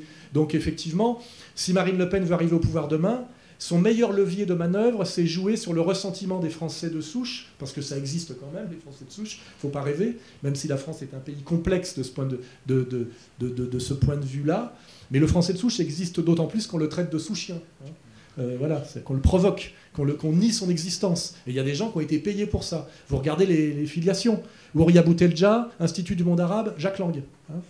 Euh, c'est-à-dire qu'un institut du monde arabe, à la tête d'un institut du monde arabe, il y a un juif, et avant, il y avait euh, Baudis, des gens qui, sont, qui, ont des grosses casseroles sur des affaires de mœurs. On bipera peut-être hein. C'est oui, ben, là c'est important de, poser comment ça fonctionne tout ça, parce que pour, vérifier que notre discours est, plus, est, quand même un discours de vérité, c'est à chaque fois mettre les mains dans le cambouis et regarder comment ça fonctionne mécaniquement. Hein. Euh, la rédactrice en chef du journal La Croix est juive, par exemple. C'est hallucinant. Mais par contre, si je pose la question dans les médias, on va me dire euh, et pourquoi? Et pourquoi pas? Vous voyez? Genre, vous êtes, euh, je serais traité d'antisémite, pour vous dire ça. Je trouve ça très étrange que la rédactrice en chef ou la directrice de la publication, c'est une femme, il faudrait vérifier le poste, fait celle qui a, qui a la charge du journal la Croix, soit juive. Normalement, il me semblait que ça devait être une catholique ou un catholique. Bah non. Mais voilà, donc on est vraiment quand même dans une situation française étrange où les gens qui ont créé l'immigration euh, de peuplement, euh, qui ont mis en place la haine de la France en mettant comme idéologie notamment par les, réseaux de l'éducation nationale trotskiste, euh, dont, qui, sont les, combattants de, Mélenchon. Hein. Derrière Mélenchon, il n'y a pas d'ouvriers. Hein. C'est l'UNFID, hein. c'est des profs. C'est des, des, profs antiracistes et antifascistes, c'est-à-dire anti-français, en réalité, euh, quand on creuse bien. Euh, on a, on a cette, cette donc, des gens qui ont fait venir des, des, gens dont on n'avait pas besoin en termes de travail, qui venait d'un lieu de conflit, c'est-à-dire d'anciennes colonies françaises avec une décolonisation violente et douloureuse. Euh, euh, dix ans après, hein, 74, 62, euh, c'est les accords d'Évian, le début du regroupement familial qui rompt avec la politique gaulienne du Sonacotra, hein, c'est-à-dire du travailleur seul qui retournait avec pécule dans son, dans son lieu d'origine, ce qui avait un sens qui était assez vertueux des deux côtés, puisqu'on faisait un riche quand il rentrait dans son lieu d'origine avec la maison qui s'était construite et, et, les transferts d'argent. Et en France, eh ben, ça faisait une main-d'œuvre euh, pas trop chère pour la concurrence, notamment européenne, dans l'industrie automobile et la reconstruction euh, qui correspondait notamment aux zones périurbaines dues à l'exode rural et au remembrement. C'est tout ce travail qu'il faut faire de sociologie profonde pour comprendre. Eh ben, les gens qui organisaient cette immigration, qui, ne pouvait pas se passer aussi bien qu'une immigration polonaise ou italienne de catholiques blancs avec qui nous n'avions aucun conflit récent. Hein avec des éducateurs qui les prennent en charge pour leur dire la France est un pays de racistes, de collabos et de colons. Hein. ces gens, ça s'appelle SOS Racisme. Ces gens-là qui ont mis tout ça en place découvrent au moment où ils se rendent compte que les musulmans des banlieues sont un peu pro-palestiniens, donc un peu anti-israéliens, et peut-être pratiquent une religion qui n'a pas été complètement détruite, contrairement au catholicisme de Vatican II, que finalement ils se retrouvent plus hostiles à une, domination tue, mais qui se voit terriblement quand on regarde les élites politiques, médiatiques et économiques de la France, euh, deviennent finalement, euh, ne sont plus seulement une arme pour dominer la France, c'est-à-dire les minorités contre la majorité, mais une minorité qui commence à devenir indocile et dont il serait catastrophique qu'elle se rapproche finalement de la majorité en souffrance, en voyant que finalement ils ont plus de points communs, qui peut s'appeler euh, la droite des valeurs, le front de la foi, ou même le, statut social, c'est-à-dire de travailleurs paupérisés par la crise, mis en concurrence et qui devraient s'allier plutôt que d'accepter cette mise en concurrence, ce qu'on appelle le dumping social tout, tout, cet aspect économico-social ayant été repris par le Front National euh, de Philippot. Mais avant Philippot, c'est moi qui ai fait le boulot. Il hein. faut vous rappeler que moi, je l'ai fait euh, quand. Euh, c'était moi la plume de Le Pen, c'est moi le discours de Valmy, et c'est moi qui ai insufflé ça au front dès 2006. Et le père et la fille, d'ailleurs, on était totalement d'accord. Hein. Aujourd'hui, on met, tout ça au crédit de Philippot pour oublier que c'est moi qui ai fait le boulot en premier, et que Philippot n'est venu au front que parce que j'avais débroussaillé du côté, justement, social que j'appelle pas républicain d'ailleurs moi, mais qui était du côté économico-social. Hein. C'est-à-dire qu'il fallait rompre avec euh, le riganisme euh, pour que le front ait un sens dans l'avenir. Voilà. Donc, euh, ce qui est très étrange pour finalement répondre, c'est qu'aujourd'hui, les gens qui ont organisé cette immigration, qui ont empêché ces gens-là de s'assimiler, hein, vous disent que c'est ça le problème qu'il faut régler et que c'est eux qui vont le régler. C'est-à-dire que là, on est face à des pompiers pyromanes, et moi, je n'ai pas envie de confier aux gens qui sont responsables du chaos français à tous les niveaux, parce qu'après on peut articuler aussi sur la crise économique de Wall Street et le capitalisme financier, et on sait en, lisant Bernard Sombart ou en ouvrant les yeux et en regardant qui est à la tête de Wall Street ou de, ou de la Réserve fédérale américaine, que c'est pas par exemple des musulmans. C'est à chaque fois ce que je dis à, Zemmour. Je dis mais c'est pas des musulmans, euh, les subprimes et tout ça. Euh, et là, euh, et ben là, il n'a pas de réponse, effectivement. Donc, ça justifie quand même toutes toutes ces analyses un peu fines à la fois que nous soyons euh, plutôt intéressés à ce que Marine Le Pen euh, fasse soit au deuxième tour et même première du premier tour. On serait très content que Macron dégage. Euh, on est là un peu aussi pour démantibuler un peu le, le, Janus à double face qui est Mélenchon dont toutes les propositions sont réversibles et qui s'est toujours retourné chaque fois qu'il fallait au bon moment, si vous regardez son histoire depuis qu'il fait de la politique, j'ai fait tout ce travail-là, et, de se dire effectivement, euh, aujourd'hui, doit-on confier les clés du camion aux gens qui nous ont amenés dans la situation catastrophique dans laquelle on est? Et ça pose un problème pratique d'efficience de, politique et un problème moral.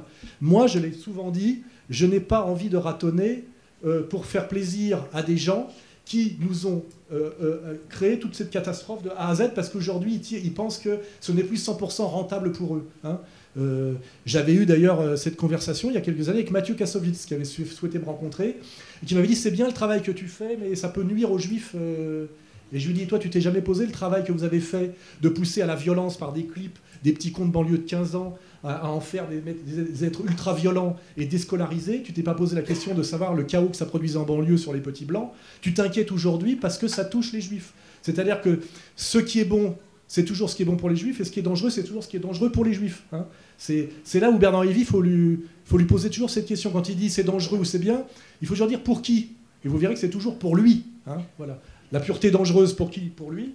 Euh, aujourd'hui, l'islam, c'est dangereux pour qui? Eh ben, essentiellement pour eux, parce que c'est quand même, ils sont quand même, euh, si on prend leur, euh, leur comment dirais-je, leur, c'est un, peu, un peu leur, un club de football. Leur, il y a les Qataris ont le PSG, eux, ils ont Israël, hein, c'est leur, équipe gagnante. Ben, ils sont quand même entourés de musulmans, essentiellement, avec qui ils ont des rapports évidemment conflictuels et qui, se règlent, qui ne se règlent que par la violence. Et donc, la question ultime, c'est par rapport à toutes ces données complexes où on doit euh, euh, tenir compte de l'idéologie dominante et, comment dirais-je, donc du mensonge démocratique dans un système où on n'a pas prévu de putsch et on n'a pas les moyens de le faire.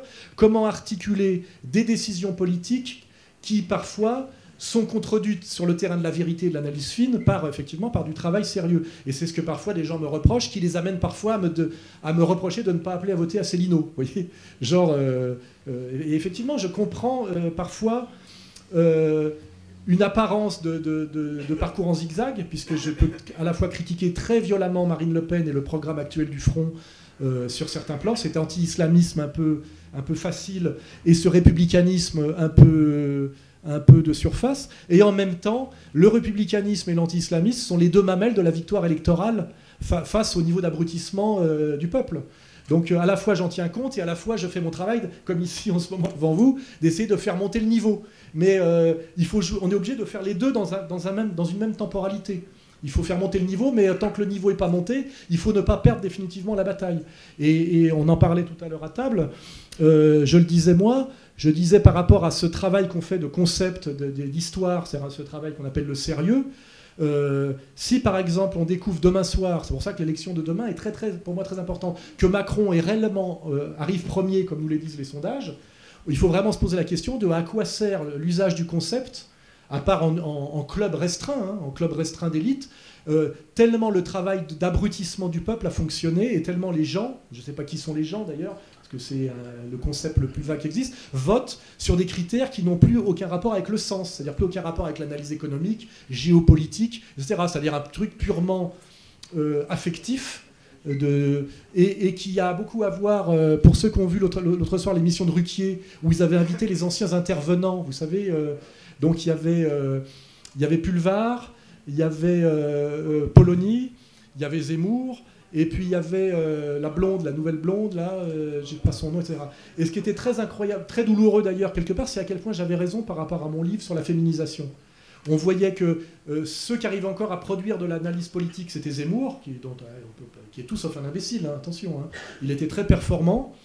on avait Natacha Polony, qui était à peu près au niveau, mais qui, présentait quelque part une structure, une personnalité assez unisexe. On avait la blonde, c'était vraiment la blonde, parfaitement, presque parfaitement idiote, qui ne réagissait politiquement que sur du, ce qu'on appelle du psychu, hein, du psychologico-affectif, sans aucun lien politique sérieux, et la pire de toutes, excusez-moi de le dire, qui était Pulvar, qui additionnait la bêtise de la femme et, la manipulation de l'immigré africaine. C'est-à-dire qu'on là, on était à zéro. Hein, c'était euh, Pulvar. Je le dis, euh, c'est objectif. Hein. Euh, et elle était que sur elle était que sur deux critères, l'antifascisme et l'antiracisme. Et, elle disait d'ailleurs que Dupont-Aignan, c'était fasciste. Hein, pour vous dire, euh, euh, c'est-à-dire que après, à la droite de Poutou, on était déjà dans le fascisme. Hein. Non mais c'est vrai. Et vous dites que cette personne est quand même une, à un poste, comment dirais-je, de relais de l'idéologie dominante et produit euh, du, est censé produire de l'analyse politique. Et malheureusement, euh, elle est forcément en résonance avec une partie de la population française. Hein, euh. et si je dis demain Macron, et, moi j'ai fait exprès un pronostic, je ne sais pas si vous l'avez vu, hein, je l'ai mis en quatrième, parce que c'est mon espoir en réalité. Marine première, Fillon deuxième, euh, troisième Mélenchon, Macron quatrième, c'est mon pronostic et quelque part mon, ma, ma, vision hiérarchique des choses. Hein. en fait, je, je projette ce que je pense encore comprendre, mais ce que j'aimerais encore qui, correspondent un peu à la réalité, parce que je sais qu'il y a une bourgeoisie française qui votera Fillon, et qu'on n'a rien à foutre qu'il ait des costumes à 5000 euros. Au contraire, ça prouve qu'il est bien de la bourgeoisie, euh, il est bien habillé, ça les rassure. Euh, il a filé du pognon à sa femme, ça les rassure aussi. Dans la société bourgeoise traditionnelle, la femme travaille pas et c'est le mari qui fournit le pognon. Donc tout ça, c'est des critères de validation euh, d'un candidat bourgeois de droite. Hein ça va pas beaucoup les affoler et vous verrez que demain il sera peut-être au deuxième tour. C'est mes analyses. Mais si jamais c'est Macron qui est au deuxième tour, je pense qu'il faut qu'on change notre vision des choses et notre manière de travailler. C'est-à-dire qu'il faut qu'on soit, je dirais presque, j'en parlais tout à l'heure avec toi, dans la logique de ce qu'étaient les francs-maçons opératifs au début. C'est-à-dire qu'on soit dans une dissidence organisée secrète et qu'on n'essaye plus d'aller à l'affrontement euh, sur l'espace public. Ça sert à rien à part prendre 250 000 euros de condamnation comme je le fais pour des résultats qui ne sont pas suffisants. Parce que, c'est pour ça que demain, ça sera quand même un test sur euh, comment on doit évoluer. Hein, à la fois stratégiquement et puis même de, façon, je dirais, fonctionnelle. C'est que moi, je, suis content que vous soyez là aussi pour ça. C'est qu'avec ce que je prends, que je suis avec plus de 40 procès là maintenant, 250 000 euros de condamnation, 2 ans de prison avec sursis, plus 3 mois de prison ferme. Hein. je prends de la prison ferme hein, maintenant. donc, à un moment donné, on arrive à à, un mur. Hein, je veux dire, on ne peut pas tellement faire plus. Hein. Euh, c'est l'expatriation, ou alors effectivement accepter un combat euh, euh, vraiment politique au niveau des grands anciens. N'oubliez pas que Gramsci, c'est 25 ans de prison. Il n'y a aucun leader politique sérieux qui n'est pas passé par la prison. Mais on peut être pro-stalinien ou anti-stalinien. Tous les grands leaders de la révolution bolchevique sont passés par le. À l'époque, il n'y avait pas encore le goulag, c'était la Sibérie. Mais c'était la, la, relégation en Sibérie. C'est pas Giscard d'Estaing. C'est même pas, euh, pas Mélenchon. Hein. C'est pas deux fois sénateur, euh, rentier de la République, et c'est pas Poutou, c'est pas permanent syndical. Hein. On est dans, le, dans du politique sérieux, c'est-à-dire danger de mort, euh, prison, persécution intégrale. Et après, c'est à moi de choisir si je vais aller jusqu'au bout et si vous le méritez d'une certaine manière. Enfin, c'est vrai. Hein, je veux dire, si, vous me renvoyez la balle, parce que je ne suis pas spécialement masochiste. voilà. Et le, parcours christique, c'est joli, mais n'oubliez pas que, le business a bien marché, mais qui s'est fondé quand même sur euh, quelque chose d'assez douloureux, une crucifixion quand même. Donc euh, ça fait un beau spectacle d'ailleurs, mais pour celui qui prend les clous, et en l'occurrence c'est moi, permettez-moi quand même de décider. voilà. Donc, donc pour, pour, pour conclure simplement, euh, je pense qu'ici, les, gens qui nous ont suivis jusqu'ici, c'est un peu comme, euh, notre roche de solutré quelque part, c'est qu'ils ont compris tous les sauts de puce un peu que j'ai pu faire depuis des années. En fait, c'est de la pensée dialectique, c'est-à-dire que je peux être très critique à un moment donné pour le front, mais quand même appelé à voter front. C'est pas de la trahison. Alors il y a des gens qui disent espèce de salaud, t'as trahi les musulmans, parce que les mecs croient que je suis un pro-musulman. Je suis contre une diabolisation injuste des musulmans, mais ça ne fait, pas de moi un musulman. Et a aucun moment j'ai descendu les musulmans parce que j'avais une une fascination pour l'islam, j'ai pas besoin, je suis un catholique culturel français, je suis suffisamment armé spirituellement, historiquement, pour être suffisamment fier d'appartenir à ce qui a été la grande nation. J'ai pas besoin d'aller chercher ma fierté ailleurs, hein, je vous le garantis. Hein. et d'ailleurs, j'ai cherché ailleurs, j'ai pas trouvé. Euh, j'ai préféré être en tôle en France que de m'expatrier, déjà parce que je ne maîtrise bien que cette langue, qui est le français, et qu'ailleurs, je suis euh, comme un avocat muet, c'est-à-dire un type au chômage. Hein. je veux dire, mon, mon, gagne-pain, c'est la tchatch. Hein, voilà. Donc, euh, donc euh, euh, on est quand même dans cette, effectivement cette position très ambivalente et, très, et, qui, et qui, ouvre, enfin, dire, qui, permet qu'on nous critique assez facilement.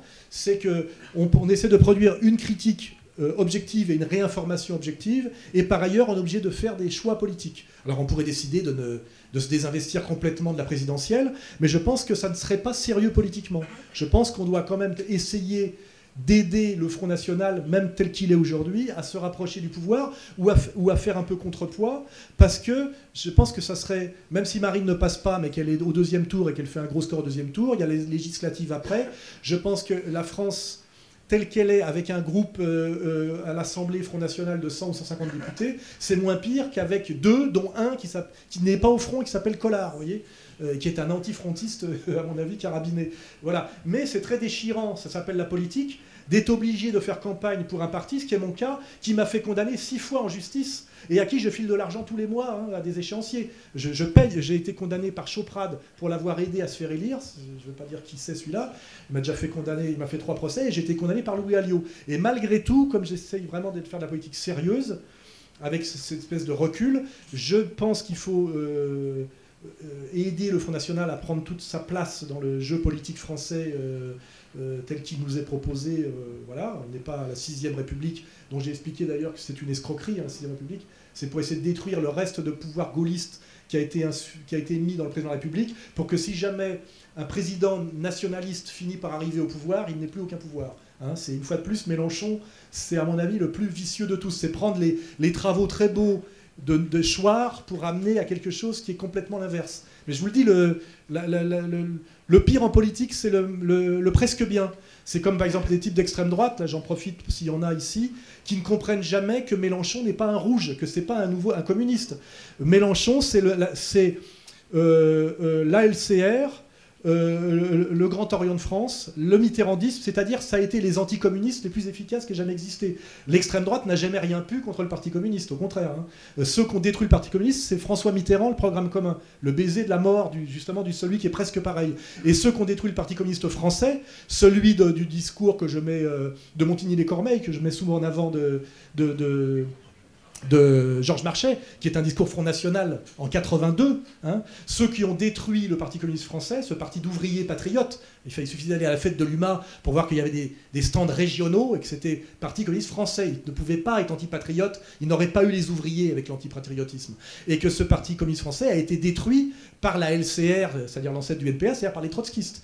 Donc c'est toujours celui qui est juste à côté qui est le plus efficace ennemi. Hein. Et aujourd'hui, je vois des types, euh, notamment euh, un site d'un jeunesse française nationaliste, là, qui pense que Mélenchon est l'héritier du Parti communiste français. Non, non, c'est l'achèvement de la liquidation du PCF, puisque celui finalement qui se sert des derniers lambeaux de la CGT et qui se sert des derniers réseaux effectivement issus du communiste est le type le plus anticommuniste de tous, hein, le, Tsipras français. Hein. Et c'est notre travail de faire cette pédagogie, parce qu'effectivement les gens m'ont dit pourquoi vous appelez pas à voter Mélenchon plutôt que Marine? Euh, Il est quand même plus pro-palestinien que Marine. Euh, ça me ferait doucement marrer que Mélenchon soit pro-palestinien. La dernière fois que j'ai croisé Mélenchon physiquement, il était bras dessus, bras dessous avec Maître Spinner, place de l'Odéon. Hein. Ils sont issus de la même loge au départ. Et Maître Spinner, c'est l'extrême droite israélienne française. Hein. Euh, voilà. Donc là, c'est pareil. C'est euh, ma fatigue aussi, parfois, je le dis, pourquoi j'ai envie de passer la main? Parce que plus vous, vous avancez dans l'âge avec le travail que je fais, plus vous avez une grosse culture politique et théorique et pratique, et plus la naïveté des jeunes qui débarquent est insupportable parce qu'ils sont à la fois très arrogants, très radicaux et très cons.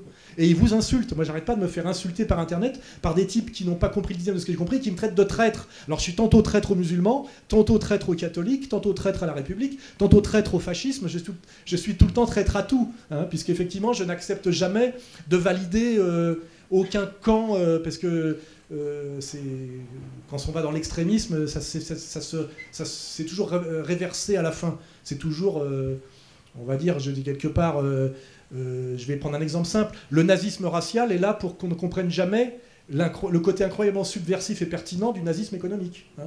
C'est-à-dire, euh, et, c'est pour ça que moi je réédite Charte, hein, c'est-à-dire l'économiste qui a fait qu'entre 33 et 37, l'Allemagne qui était au fond du trou économiquement et socialement bien pire que nous, a, renoué avec le plein emploi et une réussite tellement intégrale euh, avec cette espèce d'économie mixte, expérimentale et infiniment efficace qui s'appelait l'étalon euh, travail, je crois. Hein, on édite les bouquins là-dessus. C'était tellement euh, dangereux pour la City et la, logique de la dette qu'il a fallu mettre une guerre mondiale et enfouir sous les, les, cendres de Dresde cette expérience économique. Mais les plus cons des alliés, finalement, de ces les, meilleurs alliés, les meilleurs idiots utiles de, cette entreprise de destruction qui vient de la City et de Wall Street, du nazisme économique, sont les nazistes raciaux. Hein parce qu'ils nous, empêchent d'accéder à ce qui était intéressant, parce que le nazisme racial, ça ne permet pas à Nasser, à un moment donné, de s'émanciper de la domination coloniale, ni au bassisme euh, syrien de survivre aujourd'hui. Hein, euh, euh, donc il faut bien comprendre à un moment donné ce qui était intéressant. Or, on vous, pousse toujours à, ne comprendre que ce qui peut vous nuire, en réalité, dans la compréhension des choses. Et c'est pour ça qu'aujourd'hui, pareil, on réédite du, euh, du, Bardèche, euh, on, essaye de faire ce travail, effectivement, de, qui est le travail inverse du système, de, vous nourrir euh, intellectuellement pour, en fait, c'est encore notre dernier moment de naïveté, faire de vous des citoyens dont on se dit qu'avec la culture qu'ils ont, quand ils vont voter, ils vont voter en toute intelligence et, selon leurs intérêts bien sentis, qui sont d'ailleurs divergents selon vos positions de classe. Hein. Moi, j'ai un ami euh, homosexuel antiquaire euh, avec qui j'ai dîné parce que ça reste un vieux copain. Il m'a dit Moi, je vote Macron, c'est bien un jeune. Euh, alors, dans la première temps, je lui dit T'es vraiment un con? Puis il me dit Non, il est antiquaire et homosexuel. Je veux dire, ça serait un très bon président pour lui. Macron ne va pas s'attaquer à la, comment dirais-je, à la rente des antiquaires homo. Mais simplement, à un moment donné, il y a une, divergence d'intérêt de classe, hein, c'est tout, il faut comprendre. Hein, euh, ça aussi, ça existe. Hein. Euh, donc, euh, donc voilà, j'ai fait un peu de la digression en tous sens à partir de ton, ta conférence que je ne comprenais pas. Donc, que je ne connaissais pas, excuse-moi.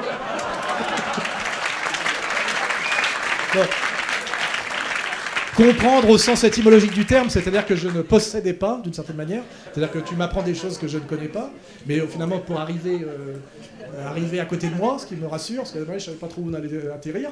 on a atterri au bon endroit, c'est bien. euh, en partant de, effectivement de ces, de ces gens euh, qui ont insufflé certaines idées euh, républicaines. Parce que moi, c'est parfois compliqué pour moi, je dis, parce que je suis un Robespierriste quand même. Hein. mais je pense que Robespierre, c'est le couillon de la Révolution française, lui et Saint-Just. Ils sont montés à l'échafaud à 36-37 ans, et les 15 derniers jours, ils ont fermé leur gueule parce qu'ils ont compris qu'ils avaient été les, braves mecs qui avaient fait le truc, un peu comme les mecs de, de Maïdan, tu sais, les on va dire les anti-russes euh, un peu néo-nazis, c'est-à-dire des nationalistes ukrainiens euh, qui n'aiment pas l'influence russo-soviétique, ils comprennent aujourd'hui qu'ils ont été les idiots utiles de, l'Israël. Mais je veux dire, est-ce qu'on peut leur reprocher à un moment donné leur engagement? Je veux dire, tu comprends qu'un certain Ukrainien n'aime pas être sous domination russe. Hein, euh, voilà, c'est, il faut comprendre le point de vue du Serbe, le point de vue de l'Ukrainien, même le point de vue de l'Israélien, bien évidemment. Et, ce travail-là est, toujours un travail de, de, de, compréhension, d'empathie minimum. Hein. Puis à un moment donné, tu dois choisir en fonction de tes. Si tu n'es pas complètement fou, c'est une pensée fonctionnelle de tes intérêts à toi. Et quel est l'intérêt, je dirais, du français moyen? Eh ben, C'est euh, un peu comme l'intérêt de l'américain moyen qui a voté Trump. Le problème aussi, on pourrait digresser là-dessus, c'est que entre le programme pour avoir le peuple avec soi, se faire élire par le peuple et après découvrir quand tu à la Maison Blanche que avoir le peuple derrière toi, c'est n'avoir aucun pouvoir, c'est quand même tragique comme constat. Et à un moment tu choisis entre euh, te faire euh, l'impeachment, euh, l'assassinat, qui est une grande spécialité américaine, ou finalement, le truc horrible, c'est d'aller vendre la politique étrangère qui était celle qui était programmée pour Hillary Clinton, hein, c'est-à-dire de, te soumettre totalement au, chemin de fer, je sais pas comment on dit, au, planning en fait néoconservateur américain. Et, je, souffre énormément en ce moment. Un, euh, par rapport aux gens qui disent vous avez soutenu Trump, vous êtes, vous êtes fait avoir. Je dis c'est pas c'est plus compliqué que ça et je souffre aussi pour Trump parce que je pense pas qu'il ait changé d'idéologie. Il a compris en arrivant euh, la Maison Blanche qu'il était l'otage de la Maison Blanche qu'il était peut-être même en danger, et peut-être qu'il essayait de sauver un peu de politique intérieure et de relance euh, économique pour satisfaire sa clientèle immédiate, qui sont quand même les petits blancs paupérisés, donc de la relocalisation et, du, boulot, et qu'il sacrifie dans un espèce de deal du faible au fort la politique étrangère en la rendant à ceux qui normalement avaient, promu Hillary Clinton. Et ce que je vous dis aujourd'hui, euh, ce qui se passe en ce moment avec Trump, c'est ce qui serait passé de toute façon si Hillary avait été élu. C'est-à-dire que Trump n'a pas les moyens de l'empêcher. Et ça, ça s'appelle la démocratie. Et c'est pourquoi aussi, euh, même si j'ai pas les mêmes avis qu'on a vu Stéphane Blais, je suis content qu'Erdogan ait gagné son référendum. Parce que je me dis, après des années et des années d'expérience, que la démocratie, c'est toujours ce qui empêche le bien du peuple. Toujours. C'est toujours les puissances d'argent contre les biens du peuple. Et que quelquefois, un, homme politique qui a suffisamment de, pouvoir fort et centralisé pour s'opposer à ce que Jefferson appelait le pouvoir de la banque, hein, eh ben c'est peut-être la condition préalable et sine qua non pour peut-être faire une politique dans l'intérêt de son peuple. Donc c'est-à-dire quand j'arrive à un constat terminal après avoir fait un long parcours, ou me dire que finalement il n'y a qu'un dictateur pour faire une politique authentiquement démocratique, c'est-à-dire dans l'intérêt de son peuple. Ce qui me conduit, je vous l'annonce là, à partir prochainement en Corée du Nord. Hein.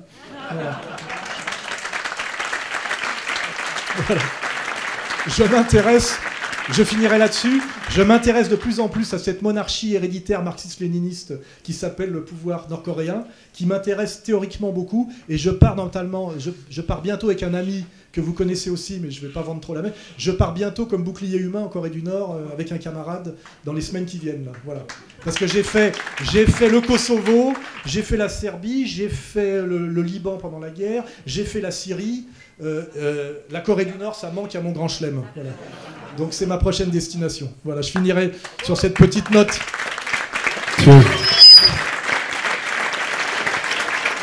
Alain Soral et Youssef Indy, s'il vous plaît.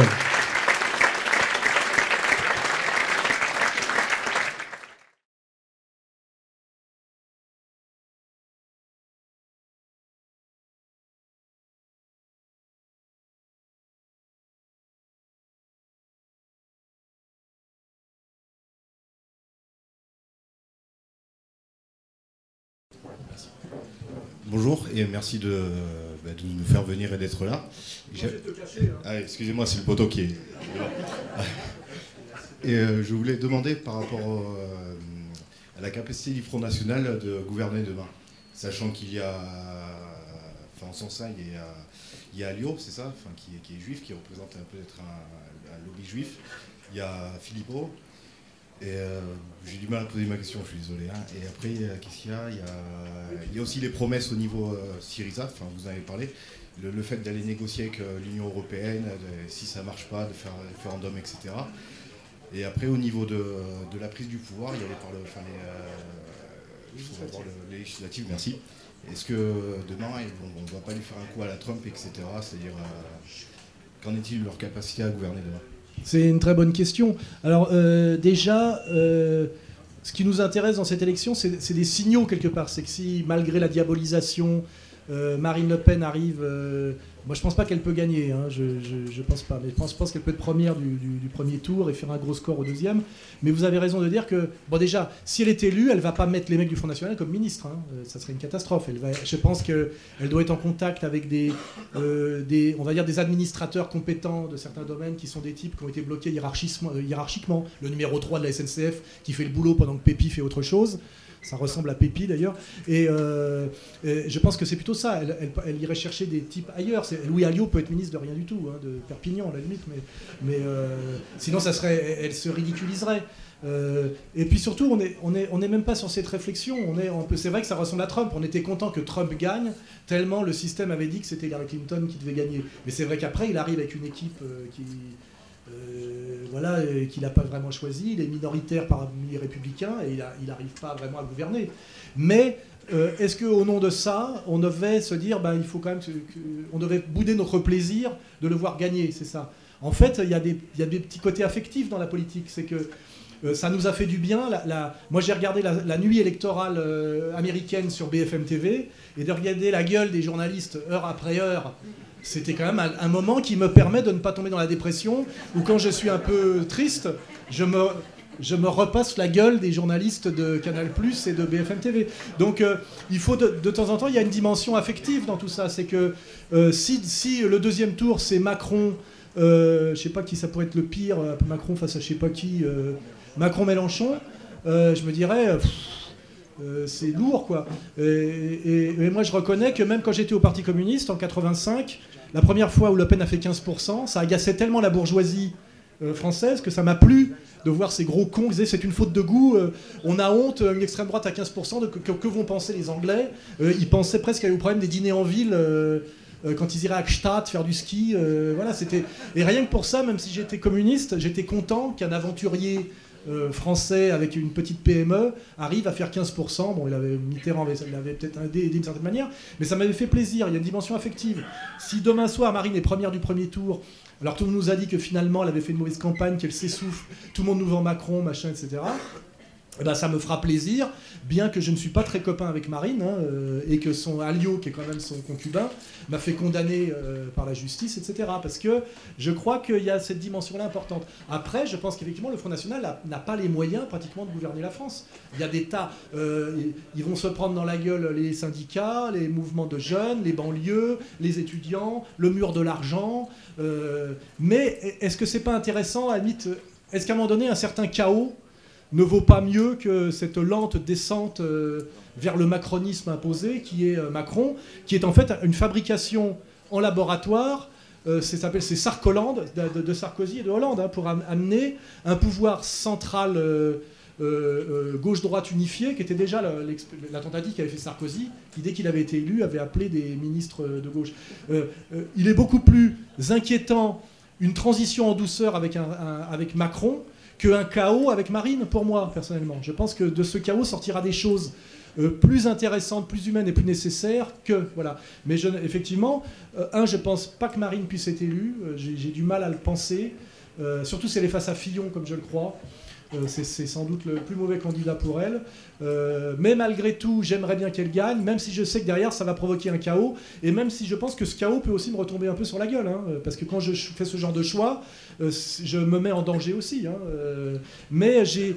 euh, je pense que la vie, quand même, il y a une dimension dans la vie qui doit être une dimension d'aventure, de risque, d'intensité. Tous les connards parlent de, testostérone et disent, les sportifs, quand on leur entend le micro, qu'ils ont pris du plaisir comme des sodomites, qui est quand même le- l'expression la plus ignoble qu'on puisse dire j'ai pris du plaisir.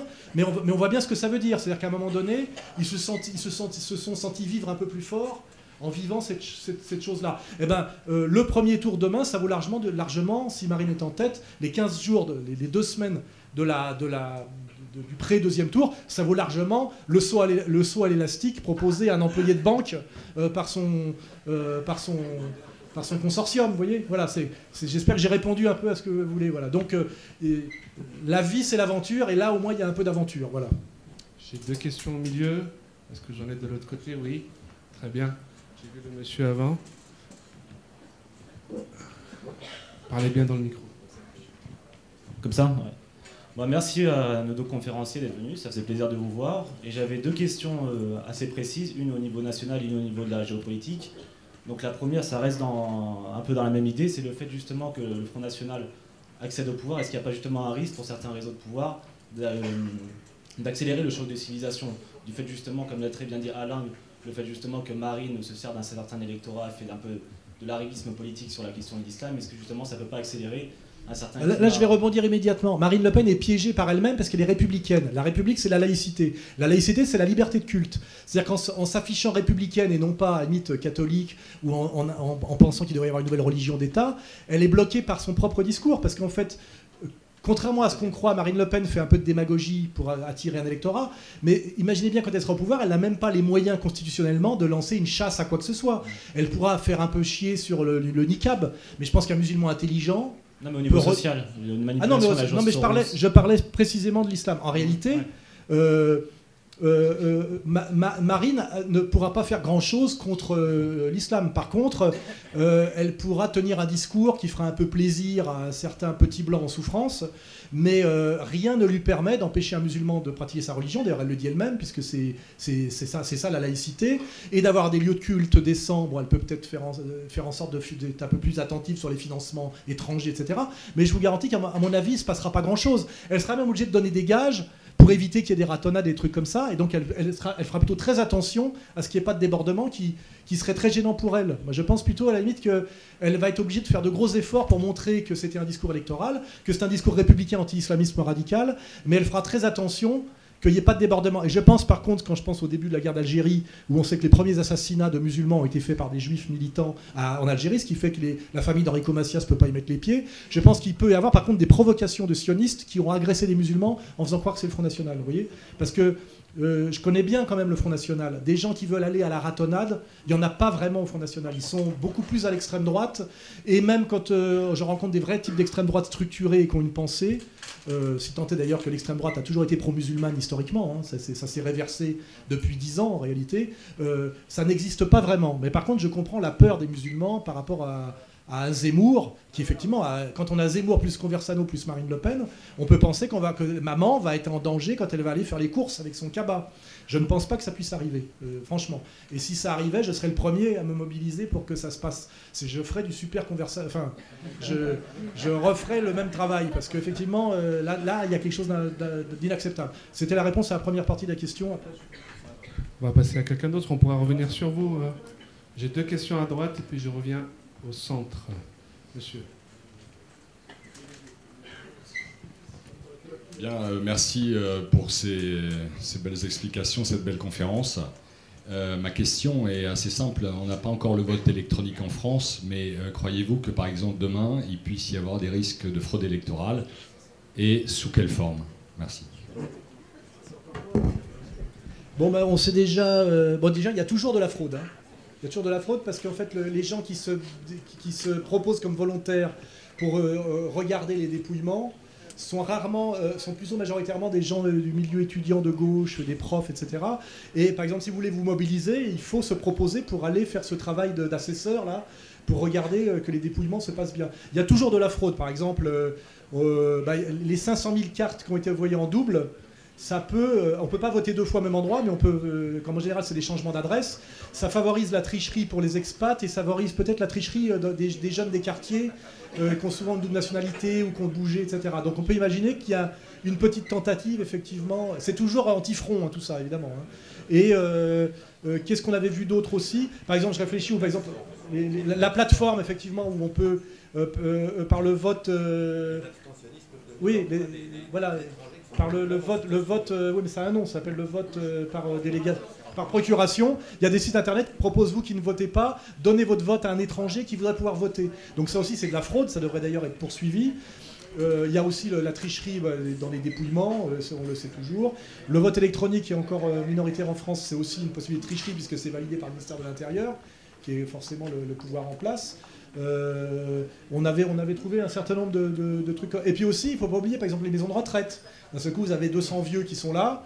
on gère ça pour eux. On dit donnez vos procurations et votre carte, on s'en occupe. On se rappelle par exemple que le patron d'Asselineau, à un moment donné, qui s'appelait M. Tiberi, avec c'était le système Corse, faisait voter les morts. Hein, euh, donc il y a toujours de la fraude. Mais je dirais que dans le système français, qui est quand même une vieille démocratie bien installée, le, comment dirais-je, le pourcentage de fraude n'est pas très important. C'est pas comme euh, il y a eu récemment les élections dans un pays d'Afrique, là, où, le, comment dirais-je, la participation moyenne c'est 60%, euh, et puis dans le fief du chef, là, du, c'était, comment il s'appelait le rival de Ping, là? Le mec, il fait 103% de, il fait 103% de, votants, des trucs comme ça. Je pense que euh, il y a un petit pourcentage de tricherie qui est toujours, mais il n'est pas très très très massif. Voilà. Euh, euh, je sais pas si. J'aurais voulu que tu répondes par contre sur la, question de la peur d'un musulman par rapport à de Marine, parce que à mon avis, quelqu'un qui doit répondre à cette question doit être musulman pour que ce soit crédible. Moi, je ne le suis pas. Hein. Euh, non, mais, enfin, moi personnellement, j'ai pas spécialement peur d'une éventuelle élection de Marine, puisque comme je l'ai dit, pour moi, ça acterait l'implosion du, du, système. Pas parce qu'elle est intrinsèquement anti-système, mais parce que, comme je l'ai expliqué, historiquement, le Front National est né de la convergence de ceux qui rejettent le système, en gros, pour, pour, faire court. Et pour parler des, des, agressions, il y a quelques années, j'avais euh, relevé ça on a eu une série, avant, l'attentat de, de Mérin, on avait eu une série d'agressions de filles voilées. Je ne sais pas si vous vous, vous, souvenez, c'était dans, dans, le 95. Tout d'un coup, on nous parlait de filles voilées qui étaient agressées par des types en bombers euh, crâne rasé. Alors que, déjà, premièrement, les skinheads, c'est pas du tout leur zone. En général, c'est dans le 6 près, près d'Assas. Les skinheads ne sont pas dans les banlieues parisiennes. Moi, j'en ai jamais croisé. Je viens de la banlieue nord. Et je pense qu'en en, effet, comme l'a dit Alain, ça peut être une euh, technique utilisée euh, si Marine Le Pen arrive au pouvoir. C'est-à-dire qu'on utilisera son discours euh, anti-musulman pour appuyer des, euh, des, mini, des mini attaques euh, sous faux drapeau pour dire voyez l'élection de Le Pen a produit ceci cela. Et là on verra tous les réseaux de gauche d'extrême gauche se mettre en branle et, euh, la déstabiliser pour l'empêcher de toute manière de gouverner pour faire un dernier rebond, c'est pour ça que je m'étais opposé violemment à Conversano. Et pour ceux qui ont regardé la vidéo euh, Soral répond, on a mis beaucoup de post-production. Parce qu'au-dessus de Conversano, il y avait Ring d'un côté et euh, Causeur de l'autre. Et je pensais qu'ils étaient en train de recruter par Conversano des, petits blancs excédés parce qu'ils vivent immergés dans les quartiers de racaille, qui passeraient à l'acte avant le premier tour sur euh, des actes spectaculaires de, mitrailler par exemple une, un vendredi soir une, mosquée, et que ça jouerait effectivement objectivement contre le Front National. Ça serait immédiatement... Euh, et j'avais peur de ça parce que je pensais que ça pouvait être une des stratégies du système. D'ailleurs, ça me paraît pas ça peut être entre les deux tours, par exemple. Et je pense qu'un type comme Conversano, par euh, histrionisme, euh, jouait peut-être pas constamment consciemment, mais jouait effectivement ce jeu-là. Parce que j'ai été en contact avec des gens qui n'ont pas lu mais qui le suivent, qui voulaient effectivement passer à la lutte armée immédiate euh, parce qu'ils étaient en, je dirais, en, crise euh, de désespoir. Et c'était des mecs qui étaient effectivement immergés dans les cités, des vrais mecs virils à testostérone, de 20 ans, donc très jeunes, et ils voulaient passer à la à la, lutte armée. Et je me suis dit, si ça se passe ça avant le premier tour, c'est le Front National qui, fait 5 points de moins. Hein. C'était une évidence. Et c'est pour ça que je me suis surtout opposé à Conversano. Euh, je m'en fous de ce qu'il raconte, mais un, parce qu'il venait de chez moi au départ, faut pas oublier. Donc j'aime pas les types qui, essaient de, faire de la gratte sur mon dos alors que c'est moi qui les ai formés. C'est comme les voyous qui volent les autres voyous. C'est moins courageux que de braquer les banques. Et ça, c'était un peu le cas. C'était de faire un braquage sur ER, parce que c'est moins courageux que de, faire, de monter son, son propre. Euh, son propre truc. Et puis il y avait, parce que je soupçonnais, à cause de, des gens qui sont au-dessus de lui, euh, notamment, je le dis, euh, Kersan de Ring et, Causeur euh, Lévy, qu'il y avait cette idée derrière. Et, ça aurait été catastrophique pour la cause nationale. Je suis en dernière instance quand même un, patriote et un nationaliste qui essaye d'être cohérent. Et parfois, je le suis tellement que c'est comme en vélo, là, quand on fait une échappée, euh, les nationalistes ont du mal à suivre. C'est un peu mon, ma souffrance, quoi. Voilà. Question suivante. Un instant, je reviens au milieu, j'ai une question à droite et j'en ai deux là au milieu. Oui, merci pour votre conférence. Euh, quid de l'eunoachisme La République est une religion qui ne dit pas son nom, nous dit Youssef Indy, euh, en substance.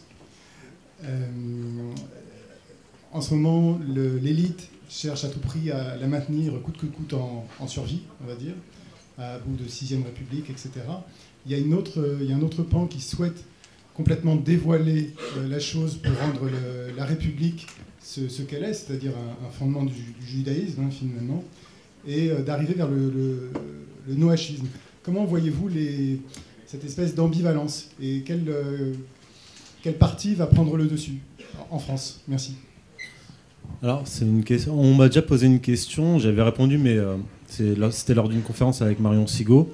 Alors, c'est pas en fait en contradiction, parce que euh, le, comment dire, le processus messianique doit conduire au temps messianique.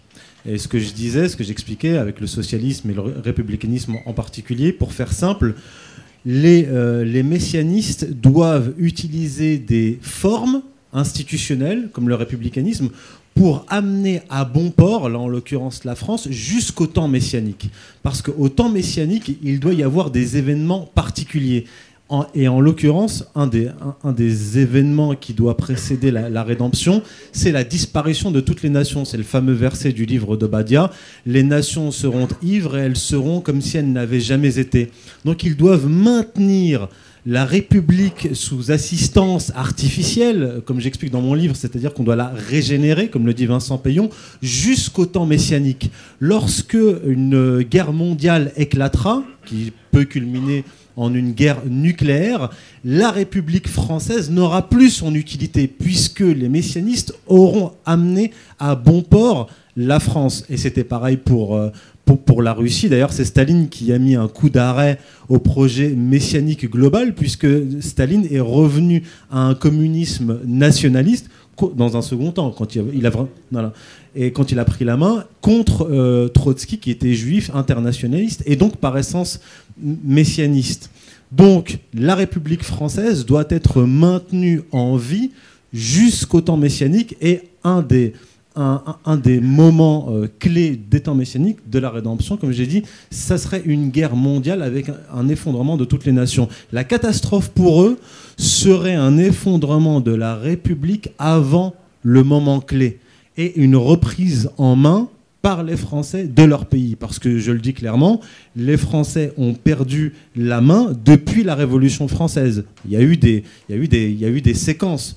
Et quand on voit, comme je l'ai dit, euh, depuis la Révolution française, si on prend une, de la hauteur historique, la Révolution française n'a cessé de bégayer. Il y a eu 1789, donc une première république en théorie, euh, puis l'Empire, puis la Restauration, la Révolution de 1848, la, Seconde République, puis euh, le Second Empire, puis la Troisième République, la Troisième République qui, n'a vécu en fait 70 ans qu'artificiellement pour s'effondrer euh, en 1940, la quatrième, la cinquième, et il nous prépare une sixième depuis une quinzaine d'années. Depuis une quinzaine d'années, on ne cesse de nous parler de laïcité, de république, etc.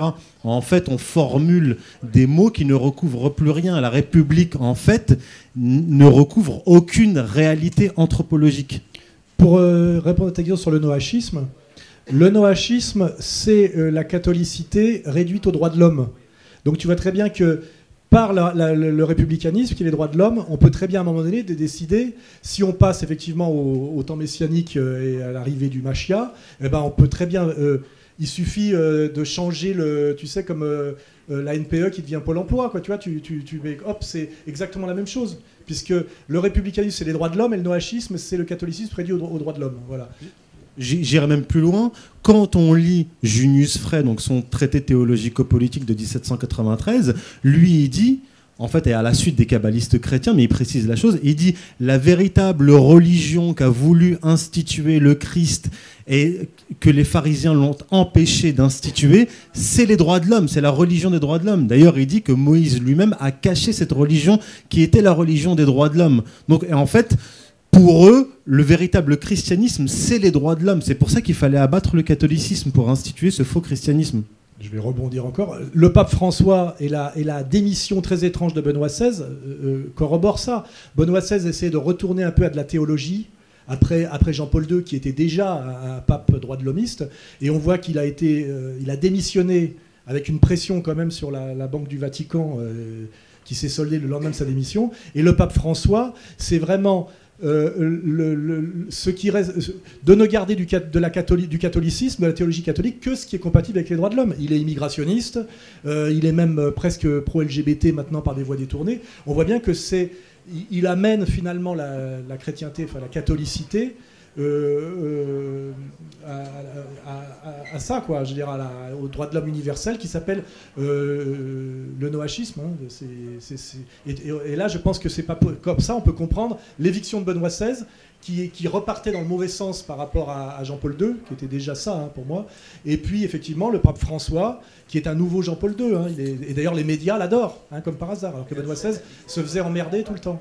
Et puis on, voit cette vidéo incroyable où il est à Yad Vashem, euh, où il embrasse l'anneau là de, ah, c'est incroyable. C'est Canossa à l'envers. Hein, c'est Canossa à Jérusalem, c'est ça?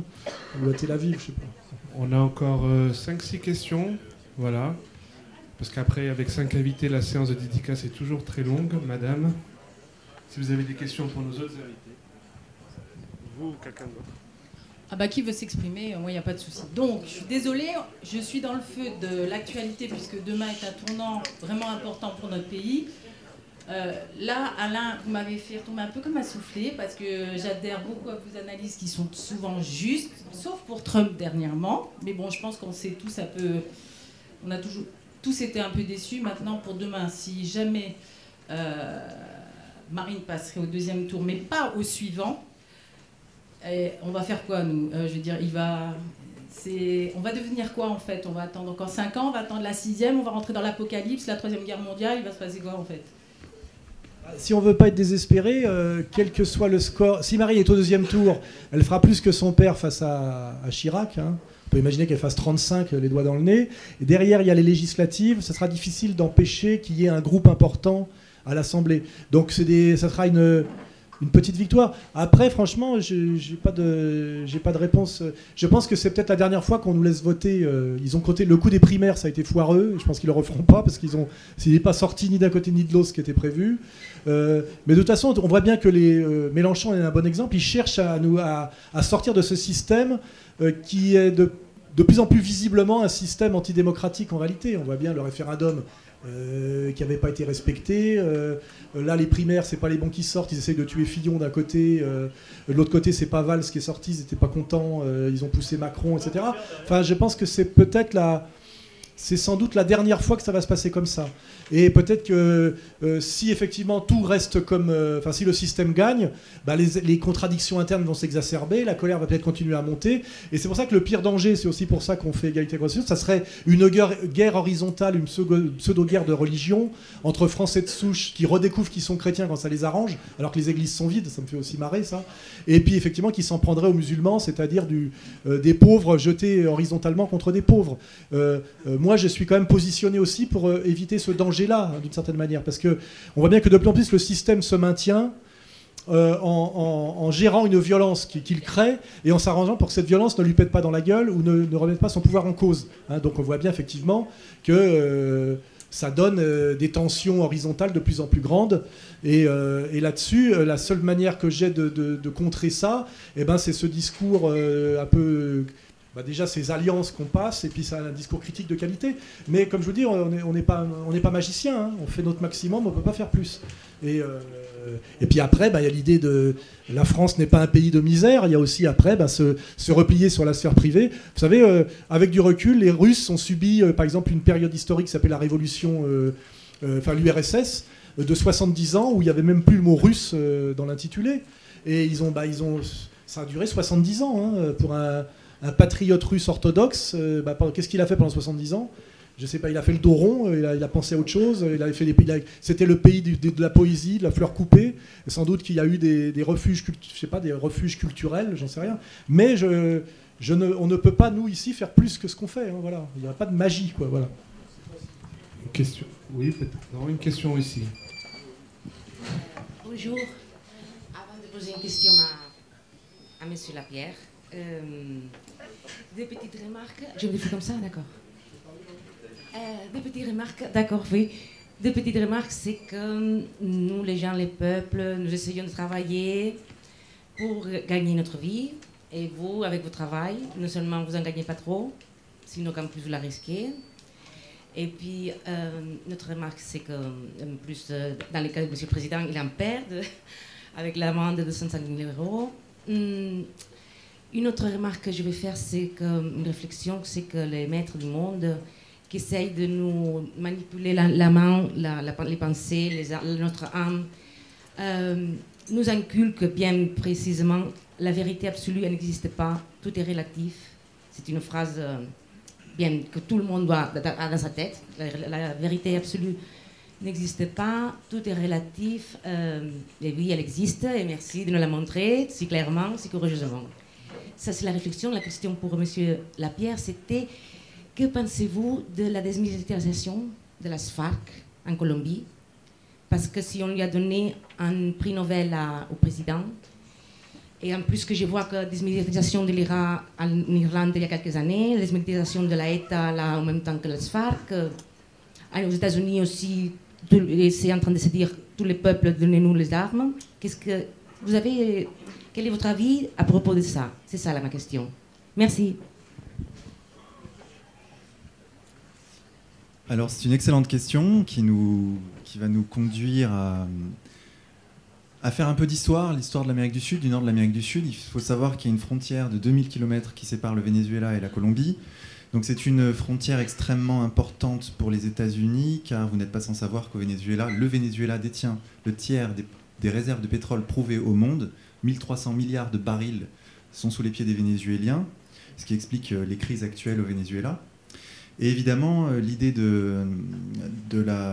des États-Unis, c'est évidemment de contrôler euh, ce continent extrêmement riche, d'ailleurs par ailleurs en biodiversité, en eau, en pétrole. Et la Colombie a une place stratégique dans ce, dans ce schéma. La Colombie est, et Chavez le disait régulièrement, l'Israël de l'Amérique du Sud. Et donc on sait que euh, cette frontière a permis euh, aux États-Unis de déstabiliser le Venezuela très fréquemment durant les 14 années de pouvoir euh, de Chavez. Et dans ce, dans ce plan, dans ce projet, les FARC ont une place centrale. Il faut savoir que les mouvements guerrilleros sont nés en Colombie depuis l'assassinat de Jorge Eliezer Gaitan, qui était un, un, leader colombien euh, nationaliste qu'on a assassiné dans les années 50 car il allait gagner les élections présidentielles. Depuis ce- cet assassinat, les mouvements nationalistes et les mouvements de gauche sont partis dans la jungle et c'était la naissance des FARC et de l'ELN, donc les guérillas qu'on connaît actuellement. Et évidemment, l'intérêt des États-Unis était toujours de promouvoir la guerre civile en Colombie pour se rendre utile, indispensable, pour lutter contre ces guérillas que par ailleurs ils promeuvent. Donc euh, l'idée, bien sûr, c'est euh, toujours l'étau, hein. Euh, c'est de, susciter la guerre pour, le pompier pyromane, susciter la guerre pour se rendre indispensable. Donc, de ce point de vue-là, la démilitarisation de, de la- de l'Amazonie et, le, le fait que les FARC veuillent rendre les armes est une bonne chose.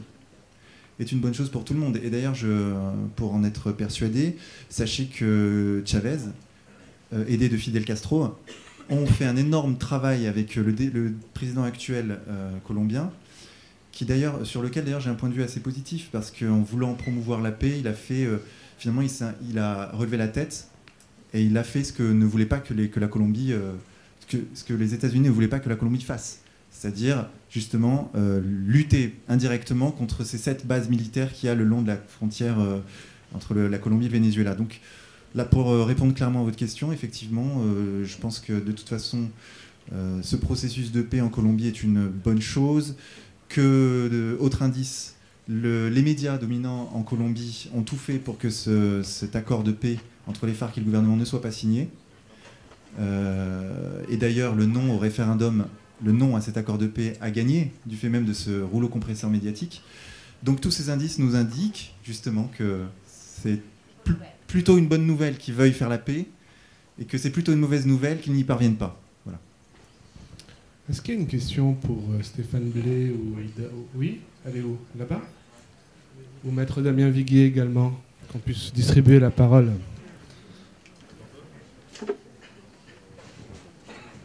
Un, deux, trois. Ça marche. Euh, Stéphane Blais. Oui, bonjour.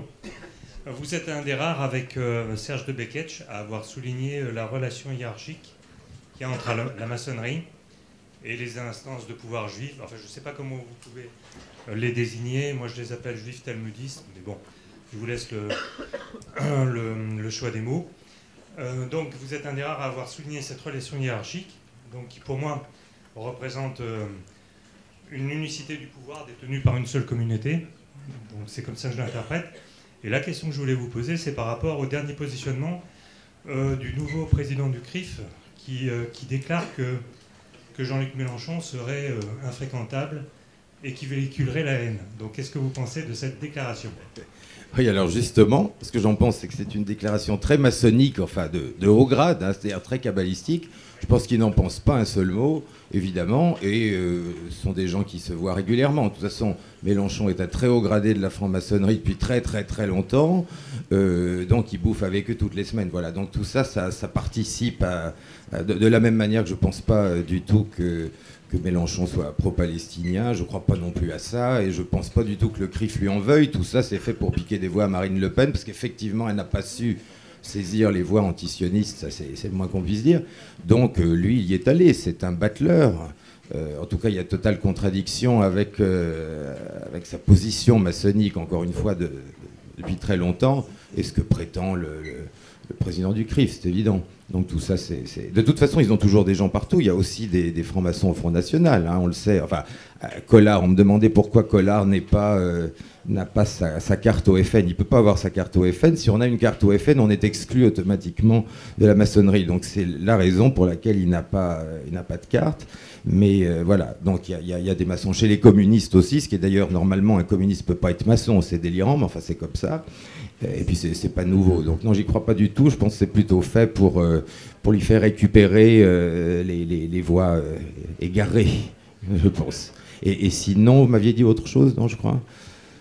Ah oui, dans les, alors je vous dis de toute façon, ce qu'il y a au-dessus de la maçonnerie, je dis dans, le livre que j'ai écrit, je fais la preuve qu'il y a un lien entre le, contrairement à ce qui a toujours été dit, entre le rite écossais ancien accepté en 33 degrés et le bénébérite, c'est-à-dire la, la secte maçonnique euh, exclusivement juive, interdite aux non-juifs. Il y a eu un accord de, de signé du temps d'Albert Pike et d'Armand Lévy, voilà, et vous trouverez même euh, euh, le, lien avec le Ku Klux Klan, et vous verrez que le Ku Klux Klan, euh, le bénébérite, a dit le plus grand bien du Ku Klux Klan. Ça, faut le, faut le voir pour le croire, mais quand on connaît un peu, quand on sait la manière dont ça se passe, ça n'étonne plus vraiment. Voilà.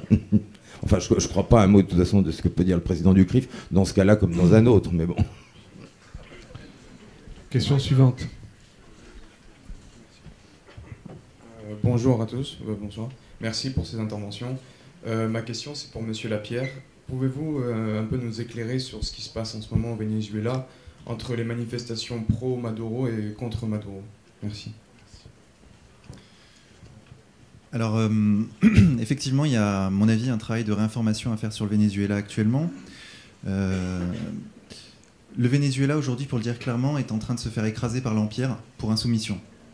Dire que le gouvernement vénézuélien est un mauvais gouvernement parce que regardez, il y a des queues dans les magasins, il y a l'inflation et puis les gens sont pas contents, c'est confondre les causes et les conséquences. Clairement, ce serait comme accuser euh, le capitaine d'un navire dont le navire a été torpillé que c'est de sa faute si le navire est en train de couler. Concrètement, que, se passe-t-il au Venezuela? Euh, Maduro fait face effectivement des manifestations qui sont bien sûr promues par ailleurs par les médias qui, mettent qui jettent de l'huile sur le feu en permanence. Eux-mêmes d'ailleurs, ces manifestations peut-être sont même financées par, euh, par l'Empire, c'est tout à fait possible, c'est dans leur, euh, dans leur schéma, c'est dans, leur- méthode. Euh, L'inflation, il est très important de comprendre finalement les, grands agrégats macroéconomiques pour comprendre ce qui se passe au Venezuela actuellement. Parce que peut-être que si demain un dirigeant faisait la même chose que ce qu'a voulu faire Chavez, c'est-à-dire s'émanciper de la tutelle de l'Empire, il pourrait, il potentiellement se passer la même chose en France, c'est-à-dire inflation, pénurie, queue devant les magasins et déstabilisation économique du pays par la haute finance internationale. Donc, euh, je vais vous expliquer rapidement et j'espère assez clairement ce qui, les tenants et les aboutissants de cette question. Euh, le Venezuela est dépendant de ses, euh, depuis un siècle de ses ventes de pétrole. D'accord? Ils ont des immenses réserves de pétrole, donc ils vendent du pétrole à l'étranger. cela fait qu'ils sont dépendants du dollar, parce que le pétrole est vendu en dollars sur les marchés internationaux. D'accord? Donc ils ont beaucoup de dollars qui rentrent dans leur économie. Ce faisant, en ayant beaucoup de dollars dans l'économie, les euh, marchés financiers sont plutôt, euh, comment dirais-je, euh, po- positifs. Ils ont un point de vue positif sur un pays qui a beaucoup de dollars dans son économie. Donc, le taux de change de ce pays augmente, d'accord? Sa, monnaie s'apprécie progressivement. Parce qu'il faut savoir qu'il y a un marché d'échange, un marché des devises qui s'appelle le Foreign Exchange, le Forex, où les investisseurs échangent les, devises et donc font varier le cours des monnaies sur les marchés financiers. D'accord? C'est pour ça que les, taux de change varient en fait, parce que les gens ne savent pas pourquoi les taux de change varient. Parce qu'il y a un marché où il y a des spéculateurs qui se disent bah tiens le bolivar c'est une valeur sûre parce qu'ils ont beaucoup de dollars dans leur économie, qu'ils vendent beaucoup de pétrole et que c'est une économie solide globalement. Donc ils achètent des bolivars sur le foreign exchange, d'accord? Le problème c'est que quand donc le taux de change augmente et ce faisant, il arrive, il se passe ce qu'on appelle un effet de cliquet en économie, c'est le, le, syndrome hollandais, c'est-à-dire qu'avec un taux de change élevé, ça va favoriser les importations et défavoriser les, exportations. Pardon. Donc, les gouvernants vont être pris dans un piège, c'est-à-dire qu'ils vont avoir des importations pas chères, qui, qui va faire qu'ils vont être tentés par finalement, par leur dollar, à acheter des importations plutôt que de produire nationalement les choses. Donc, en un siècle, on se retrouve avec une économie où le pays ne sait plus faire qu'une chose, c'est produire et vendre du pétrole euh, aux États-Unis, euh, majoritairement aux États-Unis d'ailleurs. Donc, vous avez bien compris que pour importer pour pas cher, il faut maintenir ce taux de change élevé. D'accord? Parce que si votre monnaie se dévalue brutalement, eh ben, vos importations vont coûter très cher. Donc, il va y avoir une inflation à importer. Et donc, vous allez être dans la merde. Donc, quand Chavez arrive au pouvoir, les marchés financiers ne sont plus favorables au Venezuela. Donc, ils vont vendre, c'est ce qu'on appelle une attaque spéculative. Ils vont vendre massivement des bolivars sur le foreign exchange, ce qui va faire qu'il va y avoir une pression à la baisse sur le taux de change, qui va faire que les importations vont coûter relativement plus cher. Le problème, c'est que Chavez, il est en face d'une économie, l'économie vénézuélienne, qui ne sait faire qu'une chose, c'est- produire du pétrole. Donc, il est, dans cette, il est pris dans ce piège où, en fait, il veut mener une révolution, mais les marchés financiers mettent une pression économique colossale sur, euh, sur le Venezuela et euh, l'oblige finalement à, et c'est tout l'enjeu d'une révolution, et c'est là où Chavez a échoué fondamentalement, c'est sur l'économie, il n'est pas parvenu à euh, diversifier son économie suffisamment rapidement, de façon explosive. C'est tout l'enjeu, euh, euh, c'est finalement le, grand enjeu d'une révolution et auquel nous aurons à faire face si nous prenons le pouvoir en France ou si Marine Le Pen prend le pouvoir. Elle va avoir une attaque spéculative sur le franc qui va faire se dévaluer le franc, qui va faire que les importations vont coûter plus cher, qui va faire qu'on aura du mal à importer et donc finalement donc, toute la question est là, c'est ça tout l'enjeu. Donc, vous avez compris euh, rapidement, j'espère. Ils n'ont pas, ouais, mais en même temps, ils ont justement, et c'est- pour ça qu'on nous a imposé la division internationale du travail, c'est-à-dire qu'ici, on fait des, en gros, on vend des assurances, au Venezuela, on vend du pétrole, en Afrique, on exporte des matières premières. C'est justement pour nous empêcher de nous libérer du système euh, mondialiste. Et en France, on pourrait. Parce qu'on sait tout fabriquer en réalité. C'est pour ça qu'ils sont en train de démanteler Alstom. C'est pour ça qu'ils sont en train de tuer la recherche de pointe, notamment euh, appliquée aux militaires. On sort un bouquin là-dessus d'ailleurs prochainement. C'est qu'en réalité, la France pourrait vivre en, autarcie. Alors que le Venezuela, ne, sait pas vendre du pétrole, ils ne, produisent rien. Donc ils étaient très fragiles. Et euh, 15 ans pour faire une mutation où il faut créer des corps d'ingénieurs, de machin, produ- produire euh, des produits finis, etc., c'est beaucoup trop court en réalité. Et c'est là qu'on voit effectivement que ceux qui détiennent le, le marché, le, monde, le, marché de l'argent, qui est un marché, peuvent, euh, ont des leviers de manœuvre et de domination sur des pays notamment insoumis, qui sont des leviers gigantesques, et les médias vous disent mauvaise gestion, puisque effondrement et inflation. C'est un peu ce qu'on dit à Marine si vous sortez de l'euro, inflation, et pour faire peur aux petits rentiers et à la bourgeoisie, etc. Et le Venezuela est beaucoup moins armé que la France. Et par exemple, pour rebondir sur l'Allemagne, euh, la politique de, Cha- de Chartres, c'était de dire que l'Allemagne était dans une crise dramatique, mais c'était l'élite en sciences appliquées, euh, physique, chimie, euh, euh, machine-outils, etc. Et ils avaient simplement un problème d'investissement. Et ils ont créé un système, là, de l'étalon travail, pour pouvoir redémarrer une économie avec, avec un corps d'ingénieurs qui était là, sans recourir à, l'emprunt or, c'est-à-dire à la City. C'est ce qui a fait qu'en trois ans, Hitler a pu remettre l'Allemagne de façon florissante, mais qu'il a été condamné à mort par le système de domination monétaire mondiale. hein. Et il a, été, il a été vaincu non pas sur le terrain économique, mais sur le terrain militaire. C'est-à-dire qu'on lui a tout cassé à coup de bombe. Voilà. Le Venezuela, il n'aura même pas cette option-là euh, qu'on soit obligé de le détruire par la guerre, parce qu'en fait, ils vont faire tomber le régime euh, par la, pénurie, la contestation sociale et l'effondrement de la valeur de la monnaie. Et comme malheureusement, c'est la tristesse, c'est que Chavez a fait de sous-prolétaires des petits bourgeois en leur redistribuant la manne pétrolière pendant des années. Il faut pas oublier que quand vous transformez un sous-prolétaire en petit bourgeois, il change, il change sa manière de voter. il devient un peu arrogant, il s'habitue. On a eu la même chose avec, euh, avec Kadhafi, où le peuple, le- pour, pour que le peuple comprenne l'intérêt qu'avait Kadhafi pour la Libye, il faut qu'ils en soient là où ils en sont aujourd'hui. Mais ils s'étaient habitués depuis des années et des années à une redistribution, à un État-providence, etc. Donc malheureusement, je ne sais pas quelle est ta conclusion, mais le- là, à mon avis, le Venezuela n'a pas beaucoup d'avenir euh, sous Maduro. hein. Ils, vont, ils vont perdre. hein. Une Ils vont, ils vont perdre, pardon, je peux juste prie, conclure, ils vont perdre d'autant plus que Maduro a moins de charisme que Chavez, parce que cette situation-là aurait pu être tenable sous Chavez, parce que Chavez parvenait malgré tout à faire consensus auprès de son peuple, même s'il y avait une partie de la, la population qui était très fortement contre lui. Mais là, le problème, c'est que Maduro, un, n'est pas issu de l'armée, donc a moins le, soutien de, son armée, et en plus, euh, son peuple est moins, je dirais, euh, à même de- d'endurer, parce qu'en réalité, c'est ça l'enjeu aussi, c'est que de toute façon, euh, le, gouvernement vénézuélien a mené une révolution. L'enjeu, c'est de savoir jusqu'à quel point les gens vont tenir, vont, parvenir à tenir dans une situation de, dirais, d'inflation et des- quels sacrifices sont-ils prêts à faire? Et ces sacrifices, ils sont prêts à les faire en suivant un homme pour son charisme et ce qu'il représente et ce qu'il ce incarne. Mais tout d'un coup, quand cet, homme dit- quand, quand cet homme disparaît, eh bien effectivement, les gens ont moins tendance à vouloir endurer le prix de la- révolution.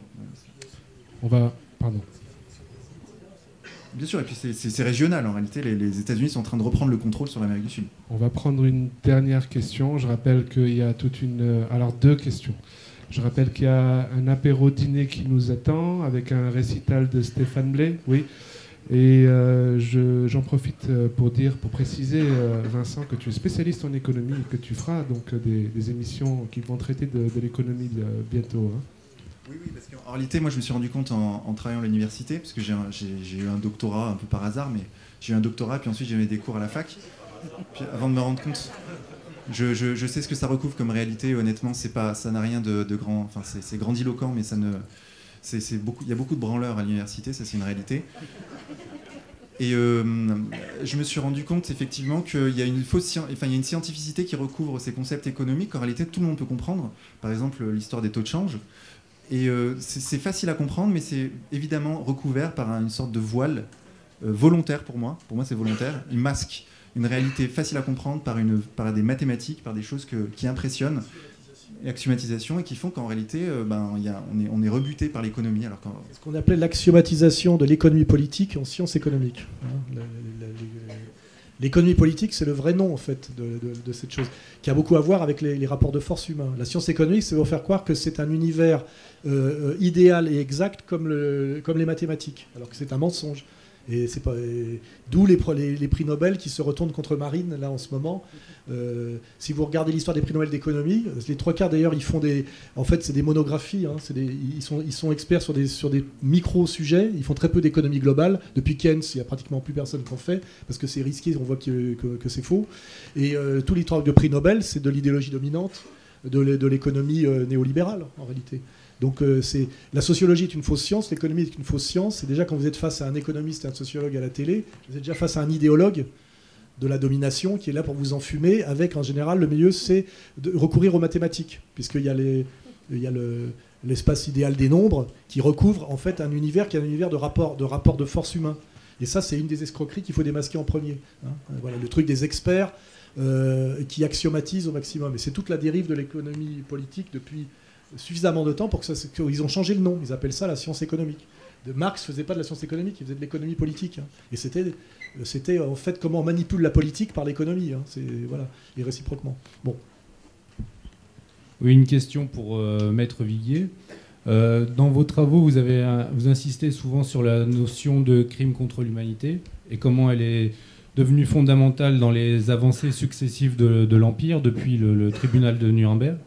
Est-ce que vous pensez que dans une situation, c'est ce qui est utilisé aussi en ce moment contre la Syrie, est-ce que vous pensez que cette arme de droit international puisse être utilisée un jour contre la France, admettons, si un gouvernement national passe et si on avait justement ce scénario que veut éviter ER, des affrontements euh, interethniques sur le sol national pour accuser le gouvernement?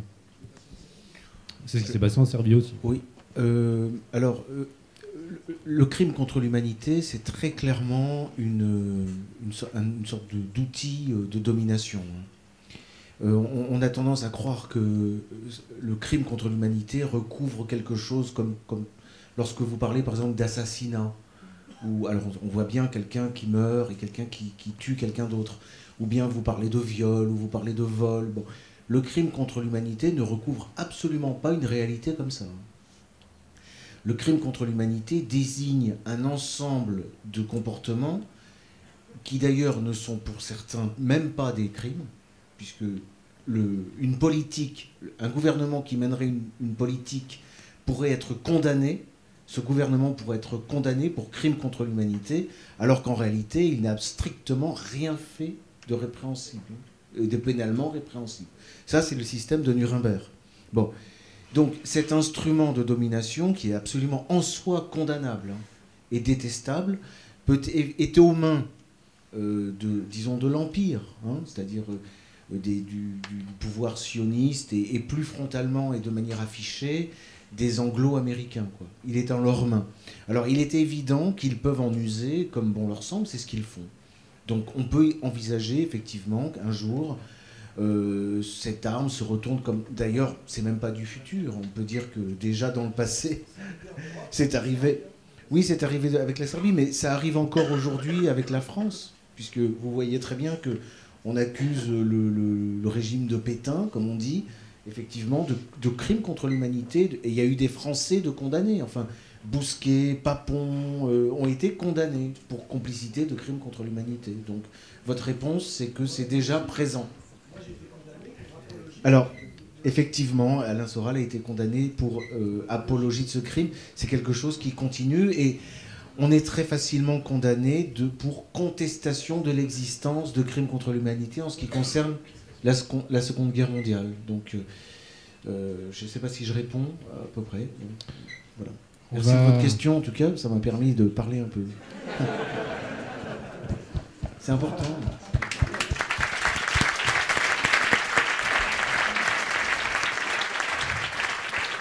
J'aurais bien aimé conclure sur cette note d'humour, mais on, me demande deux questions. Alors, question rapide et réponse brève, s'il vous plaît. On est sur la brèche depuis 5-6 heures du matin. question rapide, je voulais juste savoir par rapport, j'étais d'accord avec vous sur les figures, justement, les contre-empires venaient souvent des pouvoirs, euh, enfin des leaders charismatiques et justement de despotes éclairés. J'étais entièrement d'accord avec vous, c'est souvent l'après le problème. Donc une, réponse, une question rapide justement à Youssef, justement l'après Hassan Nasrallah, parce qu'on sait très bien qu'il a une figure héroïque dans le monde arabe, donc euh, la position du Hezbollah après la mort de Nasrallah, et pour Poutine, la même chose pour Alain. Et on finira sur une question sur la souveraineté. La, question, c'est l'avenir du Hezbollah après la disparition de Nasrallah C'est la question de la pérennité des réseaux, en réalité, par rapport à des réseaux permanents qui sont le judaïsme ou la franc-maçonnerie effectivement, c'est que qu'est-ce que le gaullisme sans De Gaulle Qu'est-ce que sera le poutinisme sans Poutine? Et c'est des héros qui durent 20-30 ans, c'est la durée active d'un homme, et puis. sans En fait, ce que vous me demandez de faire, c'est un peu de la voyance. Je, je, ne sais Ce que je sais, c'est que le Hezbollah s'est constitué en tant que parti, euh, organisation politique et surtout organisation militaire sous le leadership de Hassan Nasrallah, le génie de Hassan Nasrallah, et euh, on ne peut pas créer le génie structurellement, c'est-à-dire que vous pouvez organiser un État, une milice, et, ça, ça, vaut aussi pour, pour la Russie de Poutine, on peut organiser un État fort, une structure forte, des institutions fortes, mais si ces institutions ne tiennent qu'avec le, ciment d'une personnalité charismatique et son, et son génie, on peut craindre l'après-Poutine et on peut craindre aussi l'après-Nasrallah. Je ne suis pas spécialement euh, optimiste. Hein. J'espère qu'ils vivront le plus longtemps possible. Voilà. Rien dire de plus. ce qui veut bien dire que les, vraies euh, structures de, puissance, c'est les réseaux de longue durée, où il n'y a pas d'élite charismatique spécialement, mais où tout, tout, est, tous les, euh, c'est interchangeable et, et continu. Hein, par exemple, le, si on veut parler par exemple du, juif, du, juif, ce qu'on appelle le juif, c'est quand même des gens qui sont très peu visibles, où il n'y a pas spécialement de personnages qui émergent, mais c'est un être collectif qui, qui euh, euh, structuré pour perdurer et, pousser un projet sur une très longue durée. C'est-à-dire que euh, peuvent réfléchir sur des siècles. Je veux dire, parce qu'à la limite, la Révolution française, ils ont un projet, ils se rapprochent de leur, de leur but euh, 250 ans après. Et qui peut jouer sur 250 ans? Eh ben, Les monarchies héréditaires, on voit très bien. Euh, les systèmes transcendants comme les religions. Mais dès qu'on est dans, du laïque humain, on est forcément vaincu structurellement et ontologiquement par rapport à ces réseaux de puissance à de, à de très longue durée. Ce qui veut dire que ces réseaux de puissance de très longue durée, dans leur logique de domination, ne doivent favoriser que des, euh, des réseaux de puissance qui, leur sont, qui ne leur sont pas similaires. Donc détruire les religions, détruire les monarchies héréditaires et s'appuyer sur tout ce qui est individualisme quant à soi, euh, c'est-à-dire euh, des choses qui, sont très peu pérennes. hein. Et, on arrive effectivement à la réalité, c'est qu'à un moment De Gaulle a une vision, il s'oppose, il arrive à prendre un peu le pouvoir, il se fait virer d'ailleurs euh, par ceux qu'il a remis au pouvoir dès 45, il revient à la faveur d'un truc en 58, et en 68 il est viré à nouveau. Et effectivement, euh, la question c'est qui peut résister à ces réseaux pérennes de longue durée qui dominent le monde, des réseaux de structures identiques et opposées. Et ça s'appelle effectivement les monarchies héréditaires et les religions. Et comme par hasard, eh ben, on a le roi et l'église, hein, et pas grand-chose d'autre. hein. Toute dernière question. Bonjour. Alors voilà, il y a des analyses intéressantes, par exemple, de Luc Ferry ou Attali sur le fait que euh, le pouvoir euh, au niveau national, enfin le pouvoir politique au niveau national est euh, en déclin, enfin, est amené à disparaître. Et du coup, en voyant l'importance de la mondialisation ou des GAFA, etc., est-ce qu'il serait là intéressant, et surtout en voyant par exemple Trump qui n'a pas pu, qui pas pu tenir ses promesses électorales, etc., est-ce que voilà, c'est intéressant de, de continuer à, à penser à retrouver une certaine souveraineté pour un pays comme la France qui est, qui est soumis à absolument toutes ces. euh, bah, à la mondialisation, etc. Macron a dit la nation c'est la guerre, hein. il a répété. hein.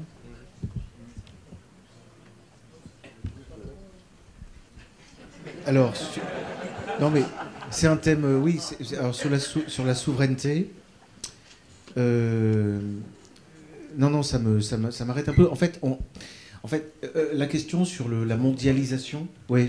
Mais sur la mondialisation, il y a, deux, deux parce que je crois pas du tout à la disparition de la souveraineté, au sens où la souveraineté, c'est euh, une situation qui voit, pour faire du Carl Schmitt, euh, qui voit un groupe qui en fait veut survivre, qui veut exister. Et ce groupe, il a un centre de décision. Ce centre de décision, c'est c'est- c'est ce- le, centre qui décide de l'ami et de l'ennemi. C'est le centre politique. Et la souveraineté, c'est ça. C'est que ce centre-là, il est toujours souverain. Et il décide par lui-même. Bon.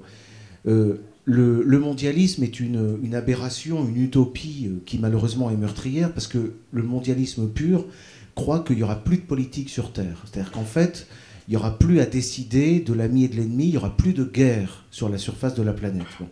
Mais cette utopie est meurtrière parce qu'elle, justement, elle, a abouti à condamner les nations sous prétexte que ce seraient les États et les nations qui seraient la cause de la guerre. Bon.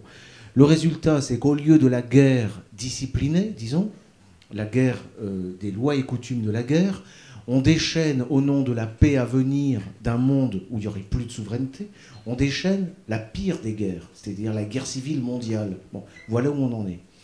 Ensuite, euh, le mondialisme, euh, loin souvent de tuer les, souverainetés, en fait, j'ai l'impression que ce qui gêne le mondialisme, ce sont les, grandes puissances. La Chine, la Russie, euh, une Amérique latine qui serait autonome par rapport à l'Amérique du Nord. Ça, ça gêne le mondialisme, en tout cas le mondialisme anglo-saxon. En revanche, ils aiment bien les petites souverainetés, le morcellement, c'est-à-dire la Serbie, l'Ukraine, euh, une, Syrie sunnite qui serait distincte d'une Syrie, euh, chiite ou d'une Syrie euh, alawite et d'une Syrie, enfin, vous voyez, ou kurde, eh ben, le Kurdistan. Donc pour l'instant, c'est pas vraiment le. On est loin de là. On est très loin de la disparition de la souveraineté. Là où la souveraineté a disparu, c'est en tant que concept juridique euh, pacificateur, mais pas pacificateur au sens d'un Éden, c'est-à-dire d'une planète où il n'y aurait plus aucun conflit, mais au sens d'une planète où les conflits seraient réglés par le droit. En ce sens, mais au sens existentiel, la souveraineté est toujours là. hein. Puis- Après, il faut choisir, juste, il faut choisir entre euh, des, des grandes puissances qui sont susceptibles de résister vraiment aux, aux puissances mondiales, c'est-à-dire qui jouent au plan mondial, et un émiettement des puissances qui alors seront sous la domination du mondialisme. Ce serait une alternative, si vous voulez, à la paix mondiale. Ce serait une planète complètement fragmentée, où on aurait même Nice, par exemple, qui pourrait constituer une entité avec une identité forte pour, pour résister à, rien, en fait. Mais le mondialisme est une escroquerie dans le sens où il n'y a pas de pouvoir mondial. Il y a un pouvoir d'une nation qui se cache.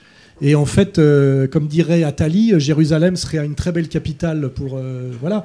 C'est-à-dire qu'en réalité, au-dessus de. Il n'y a pas si l'histoire du monde, c'est en partant de l'individu, puis de la famille, puis du clan, d'arriver au plus grand agrégat pacifique et cohérent de personnes partageant la même vision et le même destin, ce plus grand agrégat historiquement constitué, c'est la nation.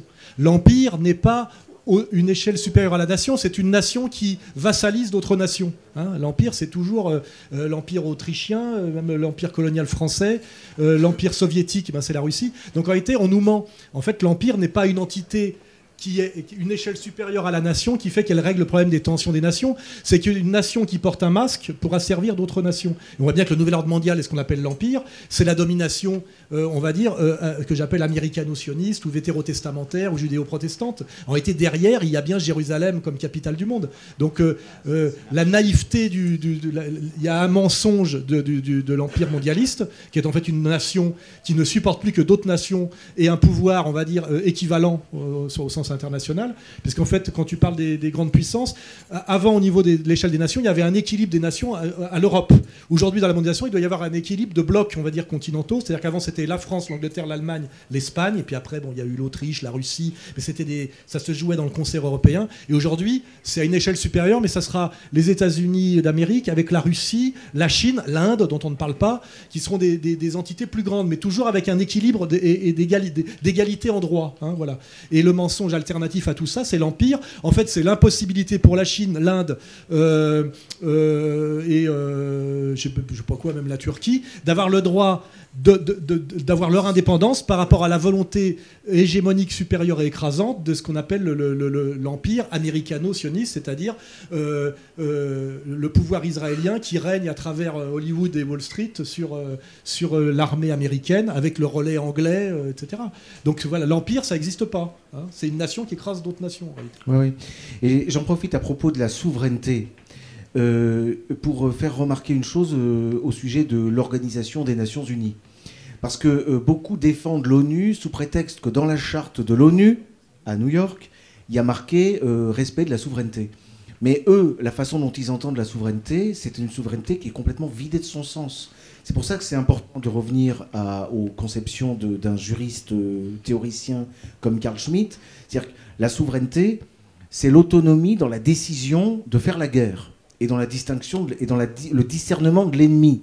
Et souverain, celui qui décide l'identité de l'ennemi et qui, par contre-coup, dialectiquement, donc, se- euh, fixe aussi sa propre identité. Bon. Et vous comprenez bien que l'ONU ne peut pas réellement reconnaître la, souveraineté, puisque le fondement de l'ONU, c'est l'interdiction de la guerre. La guerre, la guerre dans les formes, la guerre est hors la loi. Ce qui, évidemment, ne condamne pas et n'interdit pas les représailles et, le, et la police mondiale exercée au nom de l'ONU. Et on voit en Syrie, par exemple, le, le- drame dont est en partie responsable l'ONU. hein. Drame humanitaire, mais là au vrai sens du terme. hein. Et puis, et puis toutes ces, ces histoires de tribunaux, oui, sur la souveraineté, oui, parce que on, on peut, parce que Indy travaille sur Baudin, Hobbes Ouais, j'ai- ouais, travaillé dessus pour- dans mon deuxième ouvrage. En fait, pour comprendre le, le concept de souveraineté moderne, il faut revenir au XVIe siècle, après les, euh, la guerre de religion entre protestants et catholiques. Le roi à l'époque, si ma mémoire est bonne, c'était Henri III dans la seconde moitié du XVIe siècle, et son pouvoir était euh, très très euh, affaibli, et à tel point que les Français pensaient que la monarchie disparaîtrait à ce moment-là. C'est un ami à lui qui est un grand juriste, Jean Baudin, qui va le- renforcer le pouvoir de la monarchie à l'époque. C'est-à-dire que jusqu'à Jean Baudin, le concept de la monarchie, enfin le concept de souveraineté renvoyait à Dieu. C'est-à-dire que Dieu est le seul et unique souverain, et le roi n'est que le dépositaire de cette souveraineté. À la suite de, ces guerres civiles, et à l'affaiblissement du roi, Jean Baudin va théoriser le, transfert de souveraineté à la nation, en fait au roi. C'est-à-dire que la souveraineté divine, Jean Baudin va la confisquer à Dieu et va la donner en théorie au roi. Mais en fait, ce que va théoriser Jean Baudin et ce qui va s'affirmer par la suite avec l'oiseau, on va, le- retrouver véritablement à la Révolution française, mais avec la fameuse citation apocryphe de Louis XIV qui dit L'État c'est moi. L'État c'est moi, c'est la conception de Jean Baudin directement. Et ceci a été formalisé avec la Révolution française en 1789 et 17- euh, 1791 dans la Constitution, qui dit la nation est souveraine et elle est une et indivisible. Là, on a la naissance, en fait, avec la Révolution française, de l'État moderne. C'est un État qui est divinisé, qui a les prérogatives divines, c'est-à-dire que les lois de la nation ne découlent plus de, la loi divine et de la loi naturelle, c'est l'État lui-même qui décide de ce qui est naturel ou non. Et avec la, guerre de, de 1914-18 et euh, la Seconde Guerre mondiale, on a cette souveraineté-là qui commence à être transférée. Et c'est le problème de la France actuellement en Europe. La souveraineté de, après être passé de Dieu au roi en théorie, puis à la nation, a été transférée de la nation à des organisations supranationales. Maintenant, le- l'enjeu du futur, c'est si il éclate une guerre civile dans l'Europe de l'Ouest telle qu'il est voulu, est-ce que l'on va avoir une abolition de l'État moderne dans le lieu et de la même manière qu'a- qu'il est né, c'est-à-dire que l'État moderne naît de la guerre civile et demain il pourrait disparaître à la suite d'une guerre civile en Europe de l'Ouest et être définitivement transféré à Bruxelles et à l'ONU. Donc l'enjeu du futur, ce ne sont pas en fait les élections présidentielles. L'enjeu du futur, c'est est-ce que le peuple français trouvera un, despote éclairé ou une sorte de nouveau Napoléon qui émergera de, de- l'anarchie et redonnera à l'État français sa souveraineté avant définitivement de la transférer à son véritable détenteur qui est Dieu. Je termine là-dessus.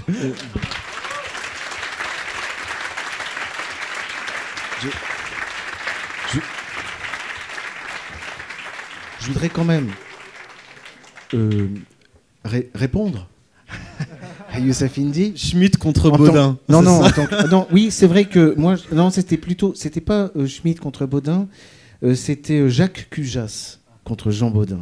Ouais. Bon.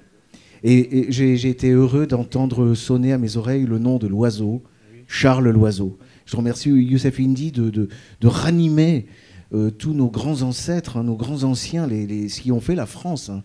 Et ce qui a fait la France, c'est que c'est le premier État, en fait, en Europe. Et c'est euh, les Français, les juristes français, qui ont découvert la souveraineté. Et c'est là qu'on rejoint le vrai concept de, laïcité. Parce que, en fait, Jean Baudin n'a pas pris euh, la souveraineté à Dieu, il a pris la souveraineté à l'Église. Ce qu'ont découvert les, les juristes, ce- ce qu'ont décidé les juristes français à l'époque, c'est qu'ils ont décidé de sortir du Moyen Âge au sens où c'était terminé ce rôle joué par l'Église, qui consistait à dire tel État mène une guerre juste et tel autre État mène une guerre injuste. C'est l'ancêtre de l'ONU, l'Église catholique médiévale. Et la, trouvaille, de le concept de souveraineté, c'est quoi? C'est que euh, toute guerre est juste dès lors que dans ses modalités, dans les moyens employés par l'État, elle est respectueuse des lois et coutumes de la guerre. Mais quant à la cause, peu importe de savoir qu'on a un État protestant, un État catholique, euh, un État euh, qu- qu- laïque, peu importe, peu importe la fin, c'en est terminé des guerres menées au nom de Dieu. Voilà, justement, c'est ça la vraie laïcité française. Mesdames et messieurs, Vincent Lapierre, Youssef Indy, Stéphane Blé, Maître Damien Viguier et Alain Soral.